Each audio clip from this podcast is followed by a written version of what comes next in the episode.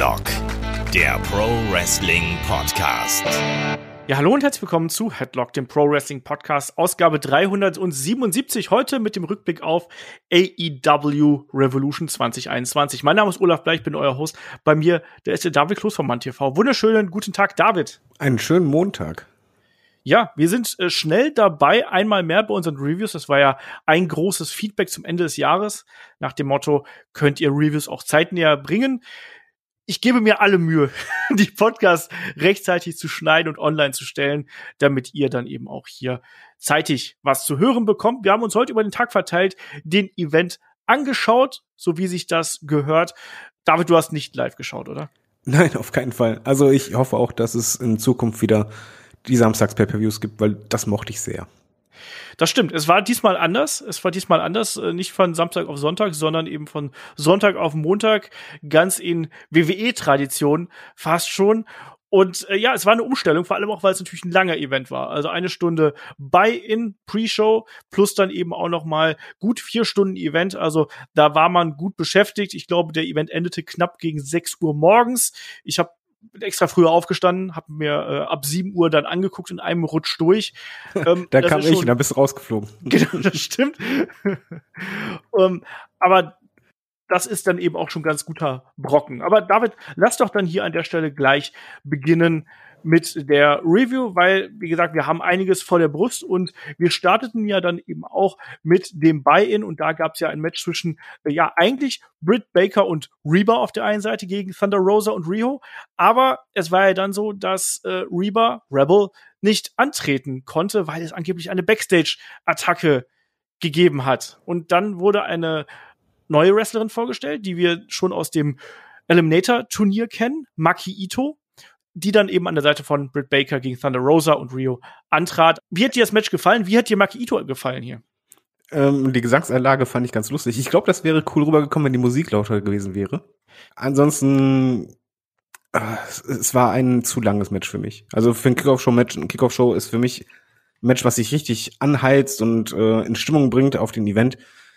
Und das hat sich einfach für mich ein bisschen zu sehr gezogen. Es war auch kein besonderes Match, das habe ich auch nicht unbedingt erwartet. Allerdings gab es da Momente, die mir sehr sauer aufgestoßen sind. Also äh, gerade wo halt Maki Ito und Rio allein im Ring waren, diese, diese Shops auf die Brust, wenn dann Rio die äh, rausdrückt, aber alles so gezwungen, halt viel Comedy-Einlage drin, ein Schlag mit der Hand wird mit dem Kopf geblockt und das wird halt entsprechend gesellt.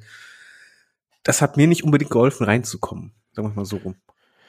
Ich finde, das war insgesamt ein relativ solides Match, aber ich hatte ähnliche Probleme hier irgendwie in diesen Kampf reinzukommen ähm, und vor allem auch die Charaktere da irgendwie noch mal einzusortieren. Also Maki Ito hat für mich eigentlich nicht so richtig in dieses Match reingepasst, weil sie, wie ich finde, ja eigentlich auch eher so auf der Babyface-Seite zu finden war, während Britt Baker eigentlich so Top Heel ist. Wir wissen, bei AEW haben wir diese klassische Einteilung nicht. Trotzdem hat das für mich nicht ganz so funktioniert. Wrestlerisch war es auch hier und da ein bisschen holprig, was ich aber dann wiederum gerade gegen Ende dann ganz gern mochte, war dann eben gerade diese schnelle Abfolge, die wir von äh, Brit und Thunder Rosa dann unter anderem gesehen haben. Was mich dann wiederum gestört hat, war zum Beispiel, wie eine Reba dann eingegriffen hat. Sie war ja dann mit am Ring, mit Krücke und äh, war ja dann am Ende auf dem Apron, wollte eingreifen, wollte ablenken. Ähm, es gab ja ein bisschen äh, äh, Schubserei und äh, sie saß dann auch draußen auf dem Apron und hat, da hat man dann leider sehr, sehr gut gesehen, dass sie eigentlich nur auf den richtigen Moment wartet, um zuzuschlagen. Und das wirkte dadurch sehr gekünstelt und sehr unspontan irgendwo. Und das hat mich tatsächlich aus diesem an sich soliden Match so ein bisschen rausgebracht und dann, ja gut, es war dann eben der Sieg für Britt Baker und Maki Ito. Ähm, Reba hat dann triumphierend noch da gesessen ich glaube, wir müssen da nicht so die ganz, ganz großen Worte drüber verlieren hier an der Stelle, weil wir kommen zu den ähm. äh, Figuren, die wir jetzt hier gesehen haben, die sehen wir ja später nochmal und da werden wir dann vielleicht nochmal weiter drauf eingehen. Also eine Oder? Sache möchte ich schon anmerken, ja. äh, die mich, äh, meinen, bei Wrestling muss man nicht so viel mit Logik kommen, aber wenn halt die Begründung ist, es ist eine Verletzung da, okay, kann man, alle Schauspieler und alles gut, schön und gut, die aber Backstage von einem Mediziner bestätigt wurde und halt Kahn der Chef, der geht drauf ein und reagiert und wird halt eine neue Wrestlerin. Das sieht halt auch schon verdammt doof aus. Ja, irgendwie ist das ein bisschen merkwürdig. Also wenn Tony Khan halt auf da, darauf reinfällt, ist es halt nicht so gerade der Smarte. Das stimmt. das ist richtig. Aber ähm, wie gesagt. Egal, weiter geht's. War Kickoff. Genau, weiter geht's. Ich bleib dabei, es war ein äh, halbwegs solides Match für mich, ähm, aber trotzdem äh, gefühlt fünf Minuten auch zu lang, glaube ich, genauso ging's dir auch. Und ja, wir starteten sofort durch hier in den Event mit äh, dem Match um die AEW World Tag Team Championship zwischen auf der einen Seite den Young Bucks, den amtierenden Champions, und natürlich dem Inner Circle, genauer gesagt Chris Jericho und MJF, begleitet von Wardlow auf der anderen Seite. Und ich muss erstmal sagen, ich war von der Präsentation von Revolution so ein bisschen enttäuscht. Wir hatten es ja schon in der Vergangenheit mal gesehen, dass man so ein bisschen Deko gehabt hat. Es gab keine Deko. Es gab noch nicht mal ein Video im Vorfeld zu, zu dem Event. Was war das? Ähm, ist mir gar nicht aufgefallen, gebe ich offen zu. Okay. Das stimmt, wo du sagst. Äh, ja, das zog sich aber auch generell durch, ne? Also es war irgendwie nie so eine Stimmung, wo man sagt, okay, der Pay-Per-View steht unter irgendwie einem Motto. Und das Motto sollte ja eigentlich Revolution sein, aber war halt nicht. Es gab ja in der Kickoff-Show ähm, lange Videos, die waren ja auch gut, auch zusammenfassend. Aber ne, so ein richtiges Hype-Video gab's nicht. Das hat mir hier so ein bisschen gefehlt. Was mich noch mal so ein bisschen stärker in den Event reinzieht und noch mal Lust drauf macht, dass man zeigt, hier, das ist jetzt Revolution und damit gehen wir Vollgas. Das hätte ich schon ganz gern gesehen. Aber trotzdem, wir haben diesen Kampf auf jeden Fall hier als Opener gesehen. Ist eigentlich ein Match gewesen, was ich zu einem späteren Zeitpunkt auf der Card äh, vermutet hätte. Ich hätte gedacht, man holt hier vielleicht das ähm, Leitermatch beispielsweise äh, an die, an die ganz frühe Position, um so eine große Bombe zu haben. Hier haben wir dann eben ein klassisches Tag Team Match gehabt. Auch David, wenn es natürlich in den ersten Minuten komplett chaotisch zuging und es eigentlich eher den von mir in der Preview angesprochenen No Holds Barred Brawl hier gegeben hat. Ja, vor allen Dingen, es war halt anfangs so, dass Nick und Matt halt komplett die Oberhand hatten. Ja. Also die haben halt äh, Jericho, MJF halt vermöbelt, wie sie wollten. Und das war halt auch eigentlich die Story der ersten Minuten, dass halt die beiden die Oberhand haben und Jericho und MJF erst wieder ins Spiel kamen, als halt äh, eingegriffen wurde, als halt ein bisschen wieder ein bisschen Dirty Play gemacht wurde. Dann konnten sie halt wieder aufholen und dann wurde es halt auch ausgeglichen. Aber da, an, anfangs ging es halt einfach nur voll auf die Moppe. Ihr seid zu weit gegangen, ihr Bösewichte. Wir zeigen es euch. Genau, wir haben es ein paar Mal gesehen, dass Wardlow eingegriffen hat. Ähm, das war in der Anfangsphase, gab, hat er eben schon eingegriffen, als äh, ja Nick Jackson draußen gewesen ist. Dann im späteren Verlauf hat er auch mal die Ringseile runtergezogen. Ähm, und dann ist, glaube ich, Matt wenn ich mich jetzt nicht komplett täusche, äh, aus dem Ring rausgeflogen. Das sah auch ein bisschen merkwürdig aus. Aber das ist ja eigentlich auch die Geschichte, die wir hier gehabt haben, dass die Young Bucks das bessere Team sind, aber MJF und Chris Jericho die besseren Schurken sind, so würde ich es einfach mal sagen. Die haben auch gut zusammengearbeitet, aber auch sehr oft sehr unfair. Und ich finde, man hat hier ein flottes Tag Team Match gehabt. Nicht dieses typische Young Bucks Spektakel, was wir schon so oft gesehen haben, aber trotzdem eine gute Geschichte, die erzählt worden ist und auf jeden Fall ja eine, eine gute Pace, die man hier auch gehabt hat. Wie hast du den Kampf gesehen?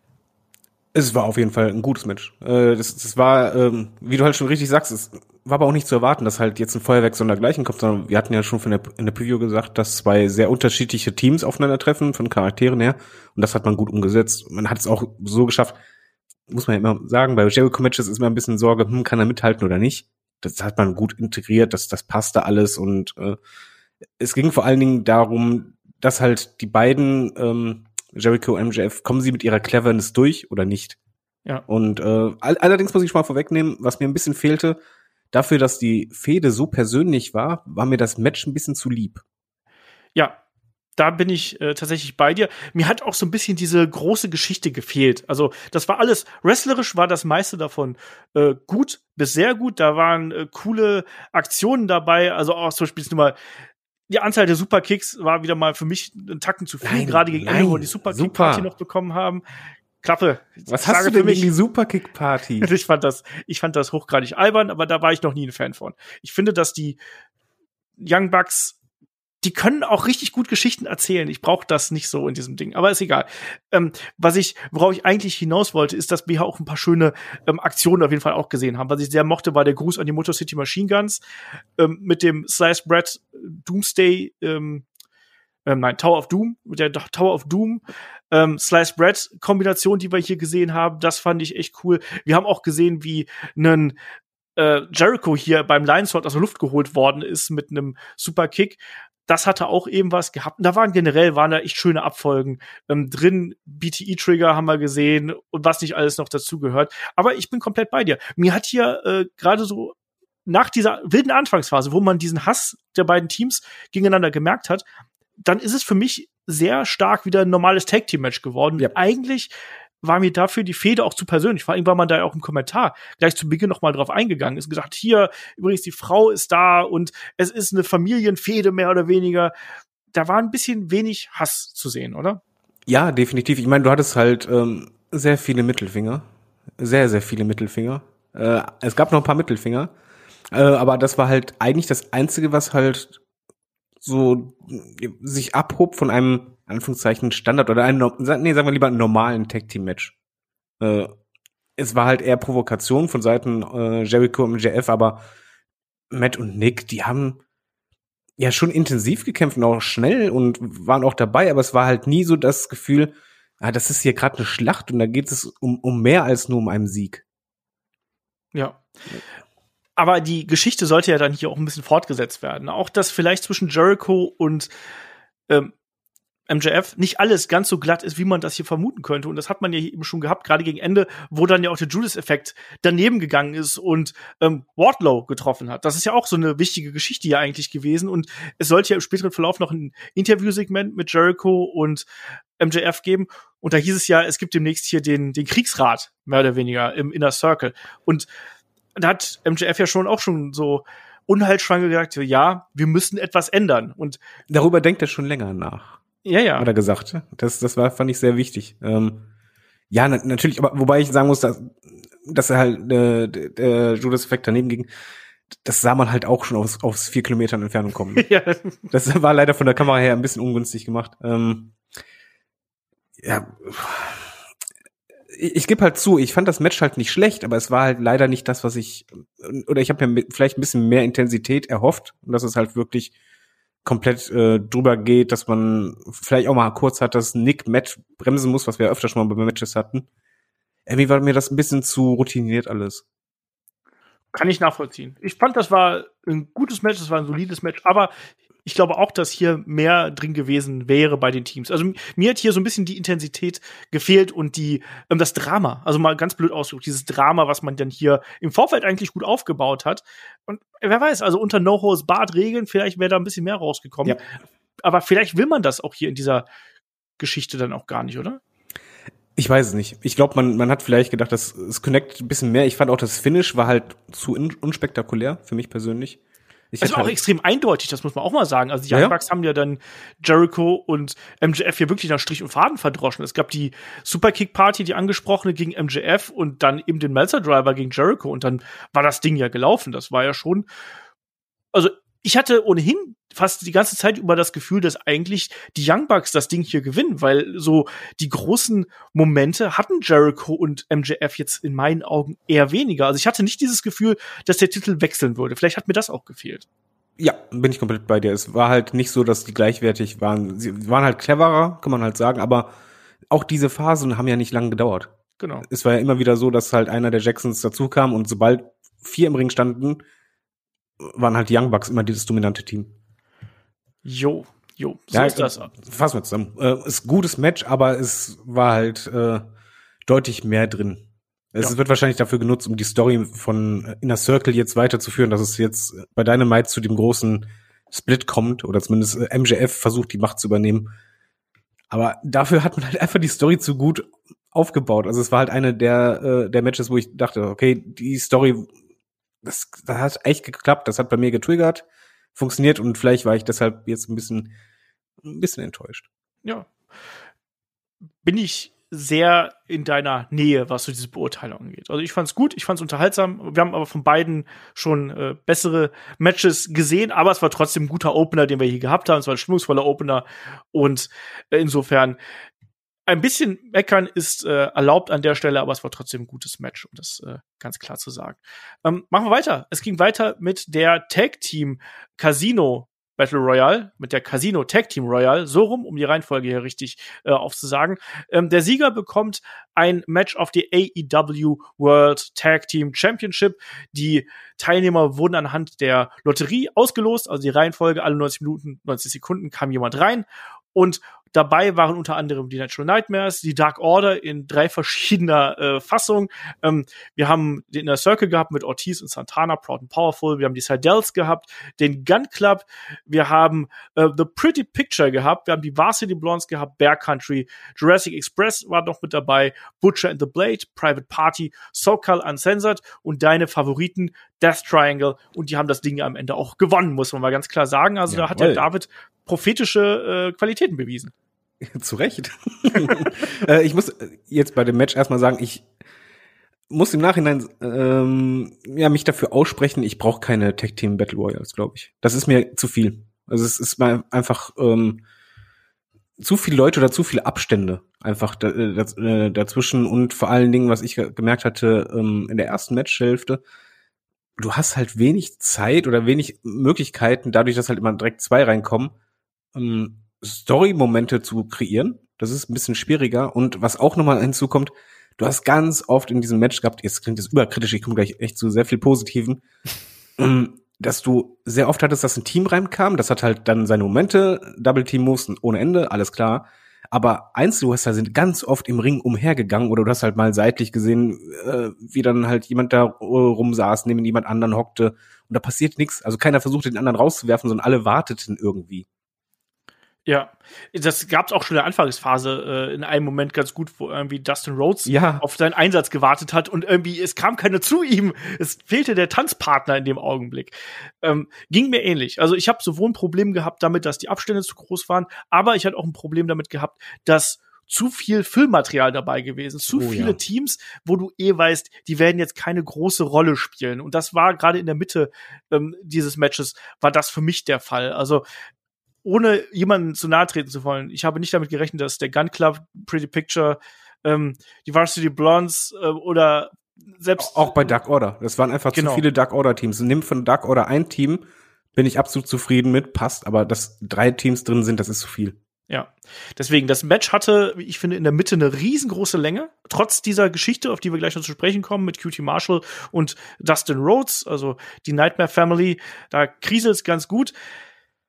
Ja. Und dann gegen Ende wurde es richtig geil. Das muss ich auch mal ganz klar genau sagen. das. Genau gegen das. Ende hat es richtig Spaß gemacht. Aber so, ich habe wirklich ge gebraucht, bis ich in diesen Kampf reingekommen bin und bis da auch wirklich die Charaktere gezündet haben, die mich dann interessiert haben. Das ist natürlich auch eine subjektive Wahrnehmung, die wir hier haben. Aber so insgesamt, glaube ich, ist das auch schon mal so eine Geschichte, die man hier vielleicht, ja, nochmal betonen kann, vielleicht ein bisschen weniger Teams, vielleicht kürzere Abstände. Wer mir von den, ich sag's mal, kleineren Teams, in Anführungsstrichen, ähm, sehr gut gefallen hat, war Bear Country. Ja, ich wollte es auch sagen, super. Die waren beeindruckend. Genau. Das, das war richtig beeindruckend, was die da abgeliefert haben. Ja, und äh, die, die bringen auch was ganz anderes mit. Ich finde, dass äh, sehr, sehr viele Tag-Teams, die wir gehabt haben, die waren ja von der Statur her sehr ähnlich. Und dann hast du eben diese zwei Brocken, die dann da reinkommen und irgendwelche äh, verrückten äh, ja, Press-Aktionen zeigen und so und mehrere Gegner gleichzeitig durch die Gegend Ja, würden. einfach mal so ein Evil Uno noch jemand draufpacken, kein Problem, geht. genau. Also, nee, Bier, im Grunde genommen war es Ja. bei mir auch, äh, Entschuldigung, äh, Bier.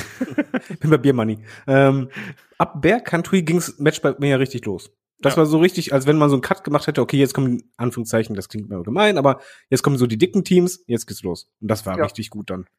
Das war ja auch so. Also wenn wir mal so gucken, ähm, wer dann danach reingekommen ist, klar, wir hatten äh, Santana und Ortiz schon drin, aber dann kam eben ähm, die Seidels, dann kam Evil Uno und Stu Grayson, starkes Tag-Team, zweifellos. Trotzdem zuletzt nicht gerade in der äh, allergrößten Rolle. Wir hatten den Gun Club, wir hatten dann ähm, Peter Avalon und äh, Cesar Bononi, wir haben die Varsity Blondes und dann kam Bear Country. Also sprich, da waren schon so drei, vier Teams hintereinander, wo man gesagt hat, okay, die werden hier kein, keine große Rolle spielen. Und danach gab es dann eben erst wieder die großen Namen. Du hast gerade angesprochen, äh, Jungle Boy und der Luchasaurus waren da.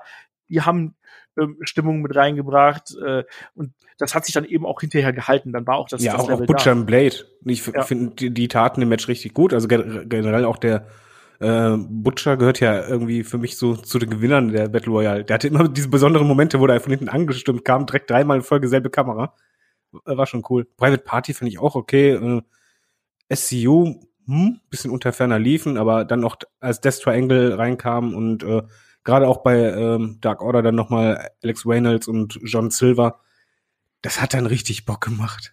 Also ich war auch ehrlich gesagt dann komplett drin. Da- Das war ja dann auch spektakulär. Es, es tat auch gut, dass Bear Country haben ja erstmal richtig aufgeräumt und dann halt Luchasaurus, da hast auch so, so schöne typische Wumble-Momente, die wir mögen. Ich weiß, zumindest ich mag. Ja. Ich weiß, das ist oldschool, aber wenn er halt einfach die Dicken einander gegenüberstehen im Ring, das mag ich. und, und, du hast gerade den Butcher angesprochen, das war ja auch ein, ein, cooler Moment, als der einfach mal alleine quasi Bear Country äh, hier rausgeworfen ja. hat.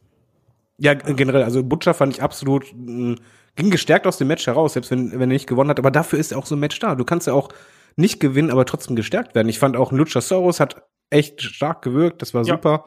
Und das hat dann gepasst. Und genauso halt mit Jungle Boy hast du halt diesen perfekten Lone Survivor und so die, die Last Four danach, ja, ich habe einfach nur da gedacht, oh, mach bitte länger. Ja, es war, also diese Rolle, die Jungle Boy hier eingenommen hat, die, die war absolut wichtig, weil der war ja ähm, dann auch wirklich alleine erstmal lange Zeit unterwegs und dann hat man sich gesagt, wie soll das denn gehen ne? und äh, wie soll das denn funktionieren und dass er dann sich quasi so lange durchkämpft, das hat einen emotionalen Ankerpunkt gebracht, den man hier die, in diesem Match gebraucht hat. Der war eigentlich eine ganz, ganz wichtige Story. Eine andere Story, die wir jetzt ein bisschen übersprungen haben, ähm, ja war ja dieser Streit zwischen QT Marshall und Dustin Rhodes, David, äh, die Natural Nightmares. Ähm, was ist denn da passiert und äh, was bedeutet das? Äh, zusammengefasst oder grob, grob zusammengefasst, äh, würde ich einfach sagen, äh, Cutie Marshall ist es halt äh, ein Heel geworden. Ähm, und ähm, äh, Dustin Rhodes ist halt generell Babyface und er glaubt an das Gute. Er hat vor allen Dingen Respekt vor anderen Faces und da ist es halt nicht so schön, wenn man dann halt äh, Freunde eliminiert oder sich halt äh, ein bisschen hinterhältig verhält. Und ähm, Dustin Rhodes hat halt QT Marshall im Ring zur Rede gestellt, hat gesagt, hör mal, das ist nicht gut, was du da machst, was soll das denn? Wir haben doch quasi unseren Spirit, wir stehen ja für etwas ein, oder äh, die Natural Nightmares stehen ja für etwas, äh, für auch Respekt. Und Cutie Marshall hat dann einfach nur gesagt, weißt du was, ich wollte einfach nur hier gewinnen, es reicht, machst du da deinen hm, Piep, Piep, Piep alleine genau. und ist dann selber rausgesprungen und hat sich selber eliminiert. Und das war halt ein klarer Cut und äh, das war auch einer der, der wenigen Story-Momente im, im Match und das hat funktioniert. Genau, also er hat ja den Gun Club äh, rausgeworfen und die gehören ja auch da im äh, erweiterten Sinne zu der äh, Nightmare Family und äh, zumindest zu den, zu den Kollegen und Freunden und so. Und das fand Dustin Rhodes gar nicht so dufte. Und du hast richtig gesagt, dann ist Cutie rausgesprungen. Jetzt bin ich mal gespannt, was man daraus macht. Aber es war auf jeden Fall so in der, ich sag mal, in der ersten Hälfte so einer der großen Punkte. Und dann lass doch hier mal so Richtung, Richtung Ende gehen, weil das war ja dann schon ähm, ja, eine spannende Geschichte dann eben, die wir hier gehabt haben, auch gerade mit den ja, Final Four, die wir, die wir dann eben gesehen haben. Wir haben Jungle Boy, wir haben dann Ray Phoenix gehabt, ähm, ähm, John Silver. Kollegen Silver, genau, und Pack haben wir natürlich dann auch gehabt. Und das war ja dann auch eins, äh, also ein Team, zwei Einzel-Team-Members, äh, die wir hier gehabt haben. Und es ging ein bisschen hin und her. Ähm, dass Pack rausgeflogen ist, hat mich super überrascht, muss ich ganz ehrlich sagen. Aber also Jungle Boy gegen Ray Phoenix, alter Schwede, das würde ich auch gerne noch ein bisschen länger sehen. Ja, gerne so eine Stunde oder zwei oder, oder fünf Stunden meinetwegen. Also erstmal muss man sagen, Ray Phoenix ist halt einfach, der ist unmenschlich, ne? Also der wenn, wenn der einen Dive macht nach draußen, er macht einen Dive nach draußen. Ich hasse Dives. Der macht aber einen Dive mit so einem Tempo, dass er über die Barrikade springt, von der Entfernung her, dabei aber noch sich überschlägt und sicher landet. Ja. Und wo du einfach denkst, okay, jeder normale Mensch bricht sich gerade 48 Knochen und der steht auf und geht direkt wieder zurück. Also, okay, die Ringrichter halten ihn erst auf, aber danach kommt er zurück in den Ring.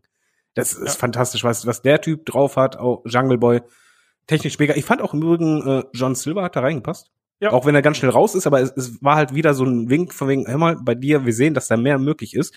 Und die Eliminierung vom Pack, die hat mich auch überrascht, aber sie, sie passte auch irgendwie. Also, ähm, weil dadurch kam halt diese Spannung auf, von wegen so, oh oh, könnte es Jungle Boy doch schaffen.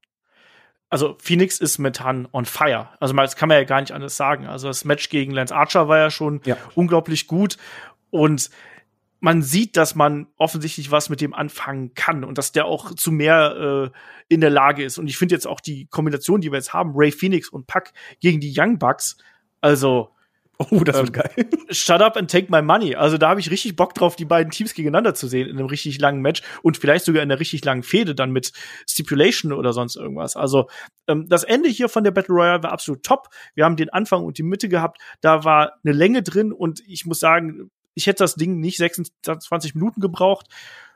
Aber ähm, der Payoff am Ende hat's dann für mich wieder ein bisschen gut gemacht, muss ich sagen. Wir haben da wirklich eine tolle ja. Abschlussphase gesehen, ähm, tolle Geschichten dann auch mit ähm, Jungle Boy. Wir haben den heimlichen MVP mit dem Butcher, da gehe ich übrigens auch mit dir konform. Der hat mir auch viel Spaß gemacht hier mit seinen Momenten und ja, das war insgesamt nicht unbedingt ein absolut rundes und perfektes Battle Royale Erlebnis, was wir hier gesehen haben, aber der Payoff am Ende, der war es dann eben wert, sage ich jetzt einfach mal. Was man auch noch sagen muss, was ich sehr lobend erwähnen möchte, ich finde es gut, dass Jungle Boy nicht gewonnen hat. Weil du baust den immer mehr auf, muss man sagen, die Einstege kommen immer näher, Richtung riesengroßer Sieg, aber noch hat er den nicht. Aber trotzdem baust du ihn ja dadurch auf, vom Standing her. Ich finde das super. Ja. Und ich finde auch äh, Death Triangle, äh, nicht nur weil beide Highflyer sind, ich finde, die haben in ihren Moves so eine coole Aggressivität drin, ich weiß nicht, ist schwer zu erklären. Die beiden haben, haben, haben eine Dynamik, die halt gegenseitig, wo das sogar zu diesem In-Wing-Style passt. Weil wenn die auf ihre Gegner draufgehen mit Double-Team-Moves, das sieht so nicht nur spektakulär aus, sondern das tut auch richtig weh. Das stimmt. Ja, also die bringen beide extrem viel mit. Also ist ja zweifellos. Und ich finde, dass ein Ray Phoenix jetzt aktuell einfach von den, ich sag's mal, von denen, die zuletzt noch so ein bisschen in der zweiten Reihe gestanden haben, finde ich, hat der sich jetzt durch seine Leistung ganz extrem in die erste Reihe vorgedrängt. Der ist einfach ja. jetzt plötzlich so on fire und du merkst auch, wenn du Twitter oder sonst irgendwas dir durchliest, dass die Leute plötzlich so ein Ray Phoenix. Vorher war es oft so, ja, Penta ist der Star im Team. War bei mir auch anfangs. Ja, ne, weil der irgendwie so ein bisschen mehr Charisma mitbringt, aber Phoenix ist halt einfach der viel, viel krass geilere Athlet und Wrestler. Ich meine, der muss natürlich aufpassen, dass er sich nicht ständig verletzt. Das ist auch so eine Geschichte mit dem Style, den er fährt. Aber der fällt gerade so auf und der ist so on point mit seinen Aktionen, dass der unglaublich viel Spaß macht. Und ähm, da haben wir ja auch beispielsweise, wenn man jetzt ein bisschen zurückgeht hier nach Deutschland, ähm, es gibt ein absolut herausragendes Match zwischen Phoenix und Walter. Nur so als. Das glaube ich. ich, ich mag bei Phoenix, mochte ich bei dem Match auch. Er ist halt nicht dieser Standard-Lutscher Libre Kerl, wo, wo man die ganze Zeit mithelfen muss, sondern ich finde, bei ihm sehen die Ob äh, Aktionen oft so aus, dass er einfach unglaublich schnell ist und sehr schnell kontern kann. Weil ja. so war auch das Finish. Das Finish hat er ja eigentlich nur geschafft, weil er halt so extrem schnell reagiert hat. Ja. Ach ja, das Finish ja, das, war, das war gut, hat Spaß gemacht. Genau, das Finish war top. Wir haben äh, Puck und Ray Phoenix, die hier ähm, die Battle Royale gewinnen, beziehungsweise Ray Phoenix hat sie gewonnen für sein Team und die beiden bekommen jetzt dann eben ein Title Shot gegen die Young Bucks. Und weiter im Programm geht's dann mit einem kurzen Interviewsegment. Äh, Paul White ist äh, backstage und wird hier von äh, der guten Dasha gefragt, wie es was denn hier ähm, passieren wird, wer denn hier der mysteriöse Neuling sein wird, der von Paul White vorgestellt ähm, wird. Und ähm, dann sagt Paul White nur, I don't think anyone can outwork him. Und das ist ja was, was dann später noch auf einem T-Shirt stehen sollte. Outwork everyone. Und damit kommen wir zum nächsten Match. Es ist das Match um die AEW Women's World Championship. Wir haben die amtierende AEW Women's Championess Hikaru Shida und die Siegerin des Women's World Title Eliminator Tournaments Rio Mitsunami die Geschichte der beiden ist nochmal im äh, großen Videoclip aufgedröselt worden, was auch, wie ich finde, absolut richtig und notwendig ist, damit auch Fans, ähm, die im japanischen Damenwrestling nicht so beheimatet sind, so ein bisschen diese Story zwischen den beiden kennenlernen. Das fand ich gut. Ich muss aber leider sagen, dass dieses Match bei mir über weite Strecken durchgefallen ist und ich muss leider sagen, das hing auch teils mit der Präsentation von der Rio Mitsunami äh, zusammen, die gerade in der Anfangsphase mit so ein bisschen schnoddrigen Chops, ähm, die Nishida trotzdem verkauft hat, mit so ein bisschen komischem Selling und viel oh, zu viel ja. Spaß, nicht gerade die Ernsthaftigkeit für mich dargestellt hat, die so ein AEW Women's World Title Match irgendwie haben sollte. Wie war es bei dir? Ich bin da komplett raus. Ich fand das Match echt katastrophal. Ich kam da kein bisschen rein. Tut mir auch leid um Hikaru Shida, weil gerade bei ihr, ich hatte in der Preview auch erwähnt, ich habe bei ihr oft Matches, die halt schlecht aufgebaut sind, aber im Match selber holt sie mich ab. Und hier hast halt äh, ein Match, was nicht doll aufgebaut ist, hast aber das Video vor, was halt auf mega persönliche Intensität schließen lässt. Und dann sind die ersten Minuten nur Comedy. Und da war ich komplett raus. Ich fand auch generell, ich hatte ein Riesenproblem mit äh, Rio Misunamis äh, Darstellung, das, das ging ja halt nicht nur ein, zwei Minuten, sondern halt dieses generell Spaßige hat sich durchs ganze Match gezogen. Ich, es gab, glaube ich, 84.000 Mal No-Cell. Und ich einfach dachte so, okay, einmal ist ja gut oder ein zweites Mal, hm. Aber das war halt immer und immer wieder und das war halt auch sehr oft so mit einem Grinsen, mit Comedy. Man, Hikaru Shida haut halt echt die krassesten Moves raus und sie steht komplett wieder auf. Als wäre nichts gewesen und es geht halt weiter. Und dadurch nimmst du halt einfach irgendwann mal jeden Move, jede Wirkung und jede Ernsthaftigkeit. Und diese Ernsthaftigkeit war hier gar nicht drin und das ist dann halt problematisch, wenn du eh schon eine Gegnerin hast, wo, glaube ich, kein Mensch auf der Welt gesagt hätte, ja, sie könnte den Titel gewinnen, ist eine Gefahr dann musst du es zumindest im Match als Gefahr darstellen, als jemand, der halt dich an, an die Grenze bringt, an den Rand der Niederlage, weil es einfach eine Schlacht wird und super persönlich Intensität, das herausgestrichen wird. Ja, ich äh, bin besser, du hast mich noch nie schlagen können in all den Jahren. Ich habe es dir immer gesagt, aber dann beweist es halt auch. Das hilft halt halt nicht, wenn man 48.000 Mal ein bisschen auf die Brust äh, klopft, weil das war ein Klopfen, das war nichts anderes. und äh, Hikaru Shida muss das halt verkaufen, das würde gerade äh, alles kaputt gehen boah, also ich, ich war in dem Match immer wieder raus. Immer wenn ich dachte, ja, jetzt komme ich vielleicht ein bisschen rein, gab es wieder irgendein No-Cell, der mich total gestört hat. Ich fand's auch nicht so top. Ich glaube, ich fand's aber nicht ganz so schlimm wie du. Ich finde, in der Mitte des Matches, da hatten sie mich irgendwie so ein bisschen. Also da gab so, so, so Near Falls, also genau. gerade dann auch als, als äh, Mitsunami dann wirklich dann auch mal auf Ernst gemacht hat. Dann gab es erstmal äh, Headbutts, es gab Clothesline und dann eben ähm, äh, der ersten Near Fall, dann ein Spear und im Anschluss eben dann äh, den großen Leg Drop vom Top Rope. Und dieser Leg Drop war ja quasi schon im Turnier, war das ja oft die Aktion, die hier den Sieg gebracht hat. Und da gab's wieder No Cell. Ja, ja. Das war genau da, wo ich dachte, okay, jetzt komme ich rein, dann plötzlich wieder No Cell, wo du denkst, du bist doch jetzt gerade stehen K.O. Wie kannst du denn jetzt schon wieder normal stehen? Mich, ja, Entschuldigung, mich hat's, mich hat's echt gestört. Ähm, ich fand es auch ein bisschen merkwürdig, dass man hier auch die vielen ähm, Aktionen von Hikaru Shida nicht stärker dargestellt hat. Also es war ja so, dass das Mitsunami auch aus dem Falcon Arrow ausgekickt ist, auch ähm, diverse Male aus den äh, Kniestößen, die wir hier von ähm, von Hikaru äh, Shida gesehen haben äh, irgendwie, ich fand's, ich fand's vom Flow her merkwürdig. Also das war hier und da so ein bisschen, ähm, ein bisschen sloppy war es hier und da. Es war so ein bisschen ähm, künstlich auch hier und da. Mich hat's, mich hat's irgendwie auch nicht nicht komplett abgeholt. Aber ich glaube, ich war nicht komplett äh, abgestoßen, ähm, so wie du das warst. Aber ja, weil, weil halt abgestoßen nur. Es ist halt, ich habe immer das Gefühl gehabt, okay, ihr habt gerade irgendwie, äh, ach, jetzt kommt der Move, jetzt kommt der Move, und ich hatte ganz oft das Gefühl, man wartet drauf ach ja, jetzt müssen wir das machen, jetzt das machen, dann vergisst man in dem Moment das Selling. Ja. so kam es halt mir einfach vor. Und es war halt ein bisschen schade und auch, man kann man zusammenfassen, okay, Hikaru Shida hat, wie zu erwarten war, äh, gewonnen. Und was danach kam, das war halt für mich genau dasselbe wieder. Das war so, äh, wie so halbgar. Wo ich da dachte, okay, jetzt kommt halt Eingriff, es kam halt Nyla Rose raus, wo ich dachte, okay, anscheinend möchte Nyla Rose wieder einen Titel haben. Dann kommt aber Britt Baker raus und ja. Nyla Rose hört auf sie. Und dann denkst ja, aber warum? Was, was ist denn da jetzt los? Und dann kommt halt plötzlich Sandra Rose auch raus und so, ja, warum? Wegen vorhin oder was? Ist doch nichts Dolles passiert. Ja, also Britt Baker war nicht allein, Rebel und Maki Ito waren auch noch dabei. Da wurde ja auch noch von Maki Ito, die so süß ist, dass sie dann ihre Gegnerin Mitsunami hier in den Finger gebissen hat, unter anderem. ähm, ja, die haben dann eben hier den Beatdown gemacht. Sieht nach einer Allianz aus, vielleicht auch Allianz um Vicky Guerrero, keine Ahnung. Das werden wir dann wahrscheinlich bei Dynamite sehen. Es war eindeutig auf jeden Fall ein Cliffhanger. Thunder Rosa kommt eben dann äh, den guten Damen zu Hilfe und am Ende gibt's dann eben auch die Respektsbekundung von Mitsunami an Shida und alle sind irgendwie zusammen. Ja, aber ich, Entschuldigung, wenn, wenn Nyla Rosa raus, äh, Nyla Rose kommt raus, ne? Ja. abfertigt erstmal und guckt auf den Titel und sagt, das ist meiner. Und anschließend kommt Britt Baker raus und sagt, ey, nee, ich mach mal. Und dann so, okay. Oder einfach denkst du, ja, aber dann mach doch vorher nicht die Aussage, der Titel gehört mir. Dann, uh. Ja. Ja, es, es war halt für mich nicht, nicht logisch. Äh, übrigens, meine Vermutung war ein bisschen, dass das vielleicht Mitsunamis letztes Match war weil das wirkt halt für mich ein bisschen so, wenn man halt die ganze Zeit drüber erzählt, von ja, so eine Karriere wollte, hatte eigentlich schon aufgehört, aber dann war AEW-Event, Publikum hat sie gesagt, nee, doch mal ein bisschen länger machen. Und am Ende hier die Respektbekundung bzw. Dankesbekundung mit der äh, Verbeugung wirkte mich für mich ein bisschen so.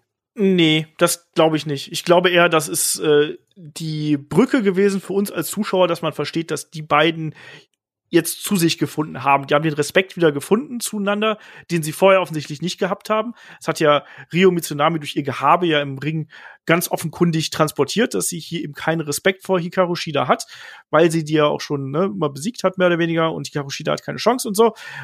Und das ist jetzt der Moment gewesen, wo man dann gesagt hat, ja, jetzt äh, okay. akzeptiert diese auch als Gegenüber und als Champion. Ja, aber so, das, das Match muss ich nicht nochmal haben. Nee, nee, also, ich finde es eher wiederum schwierig, dass wir dann mit Thunder Rosa jetzt anscheinend jemand haben, die sich dann äh, auch auf die Seite von Shida und Mitsunami gestellt hat. Ist ja okay. Ich werde aber nie die Logik verstehen, warum ich dem Champion helfen sollte. Weil ich will doch den Gürtel haben. Jetzt mal aber, irgendwie keine riesige Verbindung jetzt da ist, wo man sagt, ah, wir sind die ganze Zeit Best Friends seit Monaten. Äh, nee. Genau. So.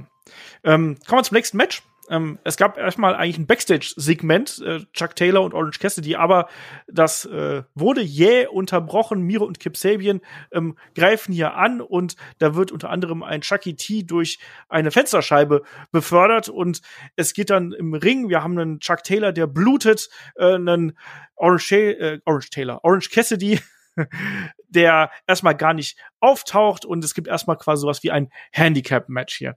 Ähm, wir waren beide ein bisschen skeptisch, was diese Match-Konstellation angeht. Wie hat dir es gefallen, dass, dass es hier quasi keinen regulären Start gegeben hat, sondern dass man gleich mit diesem Brawl angefangen hat, die bösen, aggressiven Miro und Kip Sabian dann gleich in diesen Vorteil gebracht haben durch diese brutale Attacke und dass auch Chuck geblutet hat hier. Ähm, hat das für dich dieses, diesen Kampf, der ja durch diese Hochzeitsgeschichte und die Butler-Geschichte so ein bisschen cheesy gewirkt hat, hat das für dich die Sache emotionaler gemacht?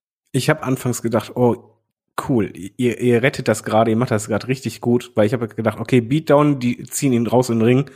Und ich habe halt einfach gedacht, okay, lass halt Mio ihn zerstören. Weil Mio hat mir da sehr gut gefallen in der Phase. Da wirkte der echt einfach nur wie ein Monster, vor allen Dingen wie halt ein Psycho ein bisschen. Ja. Der halt komplett drüber hinausgeht. Habe ich gedacht, alles klar, passt auf, äh, passt für mich. Und dann kommt das man das Match startet, was mich mega gestört hat, eigentlich, wieso startest du das? Ja, okay, in Wrestler sagt das, aber trotzdem kannst du jetzt nicht einfach sagen, jo, machen wir.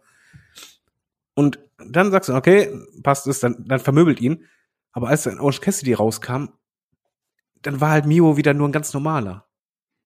Also die, diese ganze Impact von vorher, dieses Monster, was halt alles zerstört hat, dann war es halt zwischendrin, am Ende wieder anders, aber war es zwischendrin wieder für ja, wieder normal. Er war halt man konnte ihn halt bezwingen. Es war halt mal das Match. Er brauchte seinen äh, Partner Kip Sabian. Äh, der musste ihn auch äh, mal retten und so.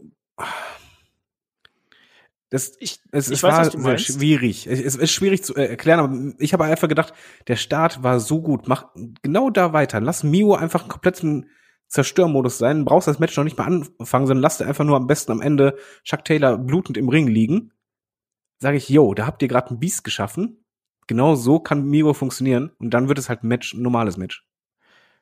Ja, und also mein Problem war hier so ein bisschen, dass man so ein bisschen geschwankt hat zwischen dieser Ernsthaftigkeit und diesem Character Work, was nun mal gerade bei einem Orange Cassidy irgendwie dazugehört. Also dass Orange Cassidy dann ja. ähm, auf halbem Wege rauskommt, taumelt und dann umfällt, wo ich mir dachte, okay. warum der Partner liegt im Ring wird vermöbelt ja, ja, und, und dann, und dann springt er ja auf und, und fertigt ja dann erstmal Miro ab und ähm, es gibt ja Toby Suicida und äh, DDT und so weiter und so fort.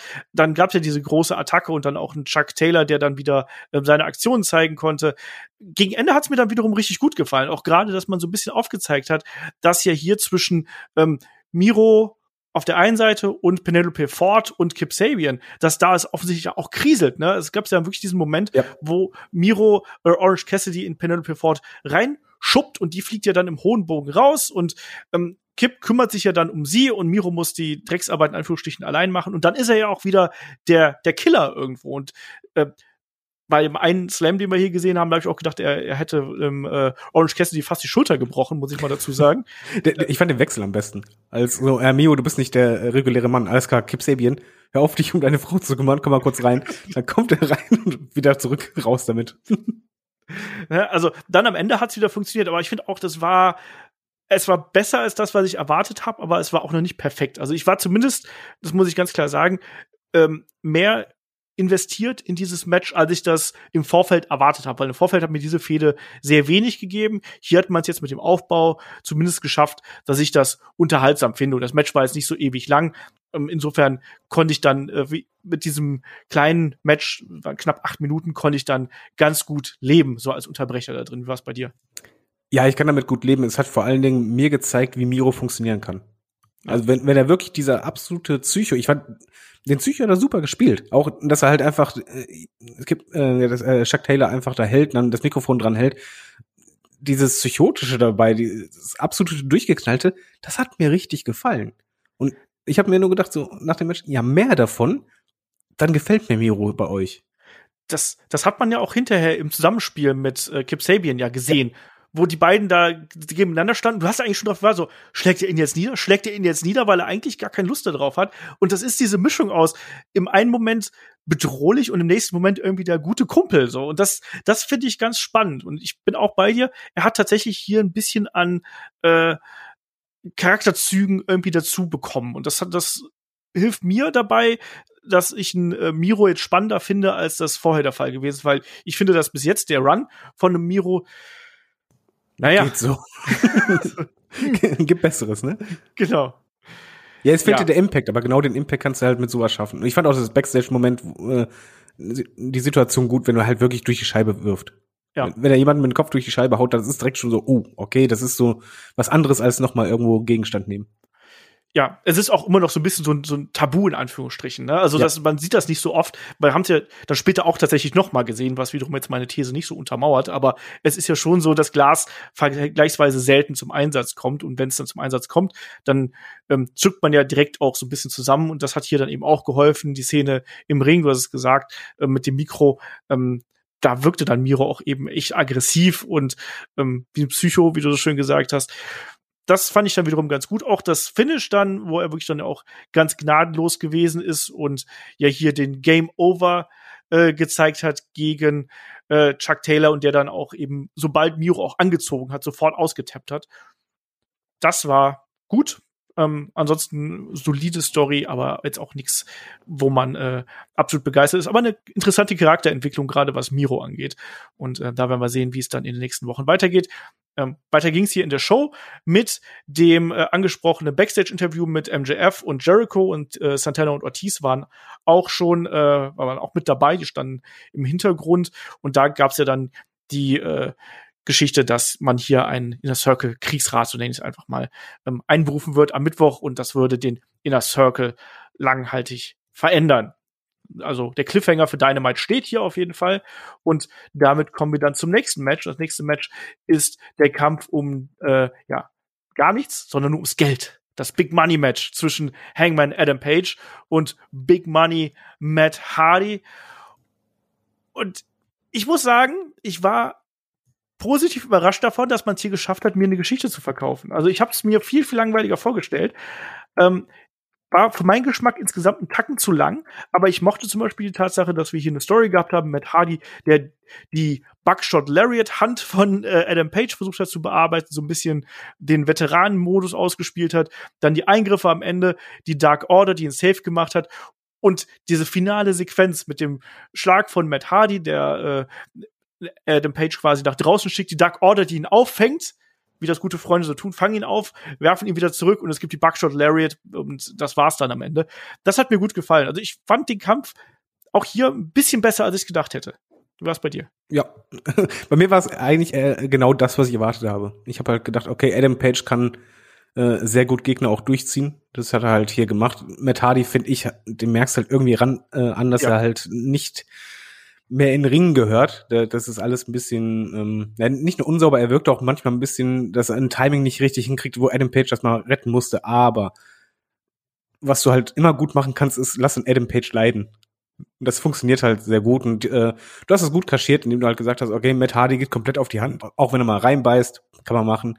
Äh, ein schöner Moment ist natürlich immer, ich weiß, es tut wahrscheinlich nicht weh, aber es tut halt als Zuschauer immer weh, wenn du äh, die Ringtreppe nimmst und dann die Hand dazwischen nimmst und dann gegentrittst aua, äh, das passt. Es wurde halt gut verkauft. Das war, würde ich sagen, so ein bisschen Oldschool äh, äh, Storytelling. Äh, das, das Match war jetzt auch nicht mega spektakulär, aber es war halt immer so ein Hin und Her und es ging einfach darum, kann Adam Page trotz dieses Handicaps, dass halt die Hand so stark äh, verletzt wurde, es doch schaffen. Aber ja, er hat einen Willen, aber nicht, er hat, er hat nicht nur Willen, sondern er hatte auch gute Freunde. Und das ist Dark Order. Und ich mochte auch dieses Moment. Als, als die dann da hinkamen, habe ich nur gedacht, oh komm, das war so schön gemacht. Nicht nur, dass sie ihn aufgefangen haben, sondern vorher noch, ey Leute, ich weiß nicht mehr, wer es war. Irgendeiner von Dark Order hat, hat schnell gewunken. Leute, schnell, schnell, lasst ihn uns helfen. Und das fand ich so irgendwie so süß. Sollte man Wrestling nicht sagen, aber es war halt irgendwie so, so viel good Moment Thing. Ey, guck mal schnell. Ah ja, komm, wir helfen ihm. Und dann helfen ihm wirklich und ähm, führen dann quasi äh, ihm zum, zum Finish. Und ich fand auch, der Moment danach war halt wieder so ein schöner Moment. Der Moment danach war ein schöner Moment. Das ist super Deutsch von mir. Finde ich ja klasse. Nein, aber ich muss das an ist einer halt. Stelle noch ein bisschen lachen, ganz kurz. Ja. Ähm, ähm, äh, weil es haben ja Private Party haben ja auf der Seite von ähm, von Matt Hardy äh, eingegriffen und als dann Dark Order rauskam, haben die Kommentatoren doch gerufen, oh, they're, they're evening the odds, wo ich mir gedacht habe, Moment, Dark Order ist da mit, mit 500 Leuten unterwegs und Matt Hardy ist eigentlich hier ganz furchtbar outnumbered, wie man so schön sagt. Also das fand ich ein bisschen witzig. Und am Ende, klar, dann, dann standen sie halt alle im Ring und dann gab's ein Bier und vor allen Dingen es gab die Umarmung dieses Genau, Mal. es gab den Group Hug. Ja, und das war so kitschig es sein mag, du hast dich halt einfach gefreut. Das war die äh, Dark Order versucht so lange schon zu ihn zu überzeugen, hey, wir, wir wollen dir nichts Böses, wir wollen dein, dein Freund sein, komm zu uns. Und dann diesmal so richtig so, ey, komm, diesmal hacken und meistens geht er weg und diesmal so, ja, ach komm, die- dieses kurze ach komm fand ich total toll von äh, Adam Page. Und dann Ja. gab's wirklich dieses äh, Gruppenkuscheln. Es gab noch ein Bierchen, muss, er darf da nicht fehlen. Das Ende hat, hat mir gefallen, das, das passt und vor allen Dingen, ich bin mal gespannt, wie es da weitergeht mit äh, Dark Order und Adam Page. Ich glaube halt, das ist etwas, das du immer wieder aufgreifen kannst oder auch weiterführen kannst. Das heißt nicht, dass er die äh, Dark Order anführen muss, aber ich, ich finde, das macht die Dark Order einfach sehr sympathisch. Ja, ich kann es dir auch nicht genau sagen, wieso diese Geschichte mit Adam Page und der Dark Order mich irgendwie erreicht, aber das war auch schon in den letzten Wochen so. Also irgendwie Ja. diese Konstellation, die funktioniert und ich weiß nicht genau warum, aber irgendwie erreicht sie mich und ich habe da auch gesagt, ich habe einfach gelächelt und das ist auch das, was solche Momente dann im Wrestling tun sollen. Sie sollen einen berühren und wenn man dadurch irgendwie ein bisschen grinst und sich wohlfühlt, ist doch alles gut. Haben die Macher alles richtig gemacht in dem Augenblick und das hat man hier. Ich bleib aber dabei, 15 Minuten Matt ja, das war Hardy zu viel. der Mann sollte vielleicht auch da so ein bisschen kürzer treten. Also merkt ja schon, dass da die ähm, Bewegungen, die Gelenke und alles da nicht mehr ganz so äh, gut dabei sind. Es ist bei äh, Jeff Hardy ja nicht anders, muss man dazu sagen. Auch der workt ja noch längere Matches, bei WWE allerdings. Ja, beide haben so ein bisschen das gleiche Problem, dass ihre Matches sehen halt eigentlich immer gleich aus halbwegs. Weil es sind halt auch immer dieselben Moves. Ist ja nicht so, dass es irgendwie mal eine Variation kommt oder so. Stimmt. Eine Sache, da, da habe ich dir heute auch den Screenshot äh, zugeschickt, da habe ich mich so drüber aufgeregt. bei dieser Side-Effect-Crucifix-Kombination, die wir gehabt haben, wo Adam Page, äh Quatsch, wo, wo Matt Hardy ganz offensichtlich nicht mit der Schulter auf dem Boden ist und trotzdem durchgezählt wird. Da muss ich auch mal sagen, hier aber, aber ganz großen Respekt für die Geschichte. Also, dass da noch Bryce Ramsburg äh, angezählt hat, obwohl die eine Schulter mindestens 30 Zentimeter vom Boden weg gewesen ist. Er war aber auch auf der anderen Seite. Er konnte es Ja, nicht ja, nicht das- richtig sehen. nee, aber, ja, sowas kannst du nicht machen. Vor allen Dingen musste da die Regie ein bisschen reagieren und sagen, ey, in dem Kamerawinkel, wir sehen das, schalt mal bitte schnell um. Ja, das war schon ein bisschen, ein bisschen. Aber es war okay. Das, das so, ich würde das Match unter äh, kurzweilig mit viel Good Moment packen. Passt. Aber ich möchte auch nicht unbedingt, dass die Fehde jetzt endlos weitergeht. Nee, das reicht jetzt auch. Das reicht jetzt auch und ähm, ist schon okay. Also es hätte, es hätte fünf Minuten kürzer sein können für meinen Geschmack, aber äh, ich habe ich hab mir noch viel, viel schlimmer vorgestellt. Und auch hier der Payoff am Ende, der hat es dann wieder ein bisschen gerechtfertigt, da war ich dann schon, ähm, war ich milde gestimmt, was das angeht.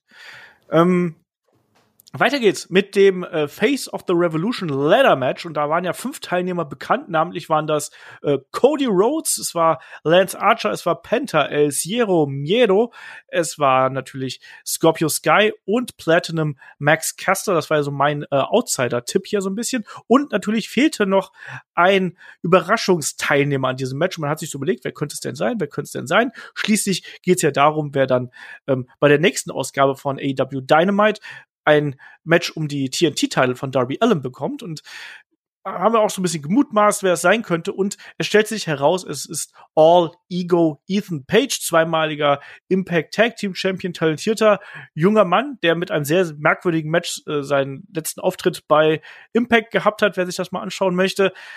Ähm, David, sagte Ethan Page was? Ich war gerade beim Trinken. Ähm, nein, tat er leider nicht. Und das war auch vielleicht mein Problem, dass ich halt nur anfangs dachte, hm, wer? Äh, dann habe ich eher drauf geachtet, wie ist der Pop. Und der war jetzt auch, glaube ich, so, dass glaub, einige den nicht kannten. Ethan Page ist ein charismatischer junger Typ, ähm, ein solider Wrestler, jemand, wo du immer sagst, so der der könnte zu was Größerem werden, weil der durchaus was mitbringt, der kann gut reden, der ist ein guter Wrestler. Ich glaube, was er noch braucht, ist der passende Charakter, die passende Geschichte, um mich auch als Einzelwrestler wirklich dann auch ähm, durchzustarten. Er war ja ähm, bei Impact war er ja Teil von The North. Ähm, gutes Tag-Team und äh, das hat dann auch irgendwie für ihn so ganz gut funktioniert. Und dass er jetzt hier den nächsten Karriereweg, den nächsten Karrieresprung gehen würde. Das freut mich für ihn. Ich muss aber sagen, dass er jetzt im Match selber für mich eher so ein bisschen untergegangen Ja. ist. Also dafür, dass das so ein Neuankömmling ist, war es nicht so dominant, oder? Nein, äh, das war auch, das, wir hatten ja gesagt, hm, normalerweise ist es halt meistens so, dass der Debütant das Match gewinnt. Ich habe dann gedacht, okay, vielleicht nicht gewinnen, aber zumindest irgendwie dominieren. Aber hier war er im Grunde genommen einer von vielen. Also es ist auch, dass ich jetzt anschließend es nicht sagen kann, ah, wofür steht er oder was ist es so herausragend. Ich habe schon gesehen, okay, der hat was drauf, aber es ist nicht so, dass er jetzt nach dem Match mir mega ins Gedächtnis äh, sich eingehämmert hätte. Nö.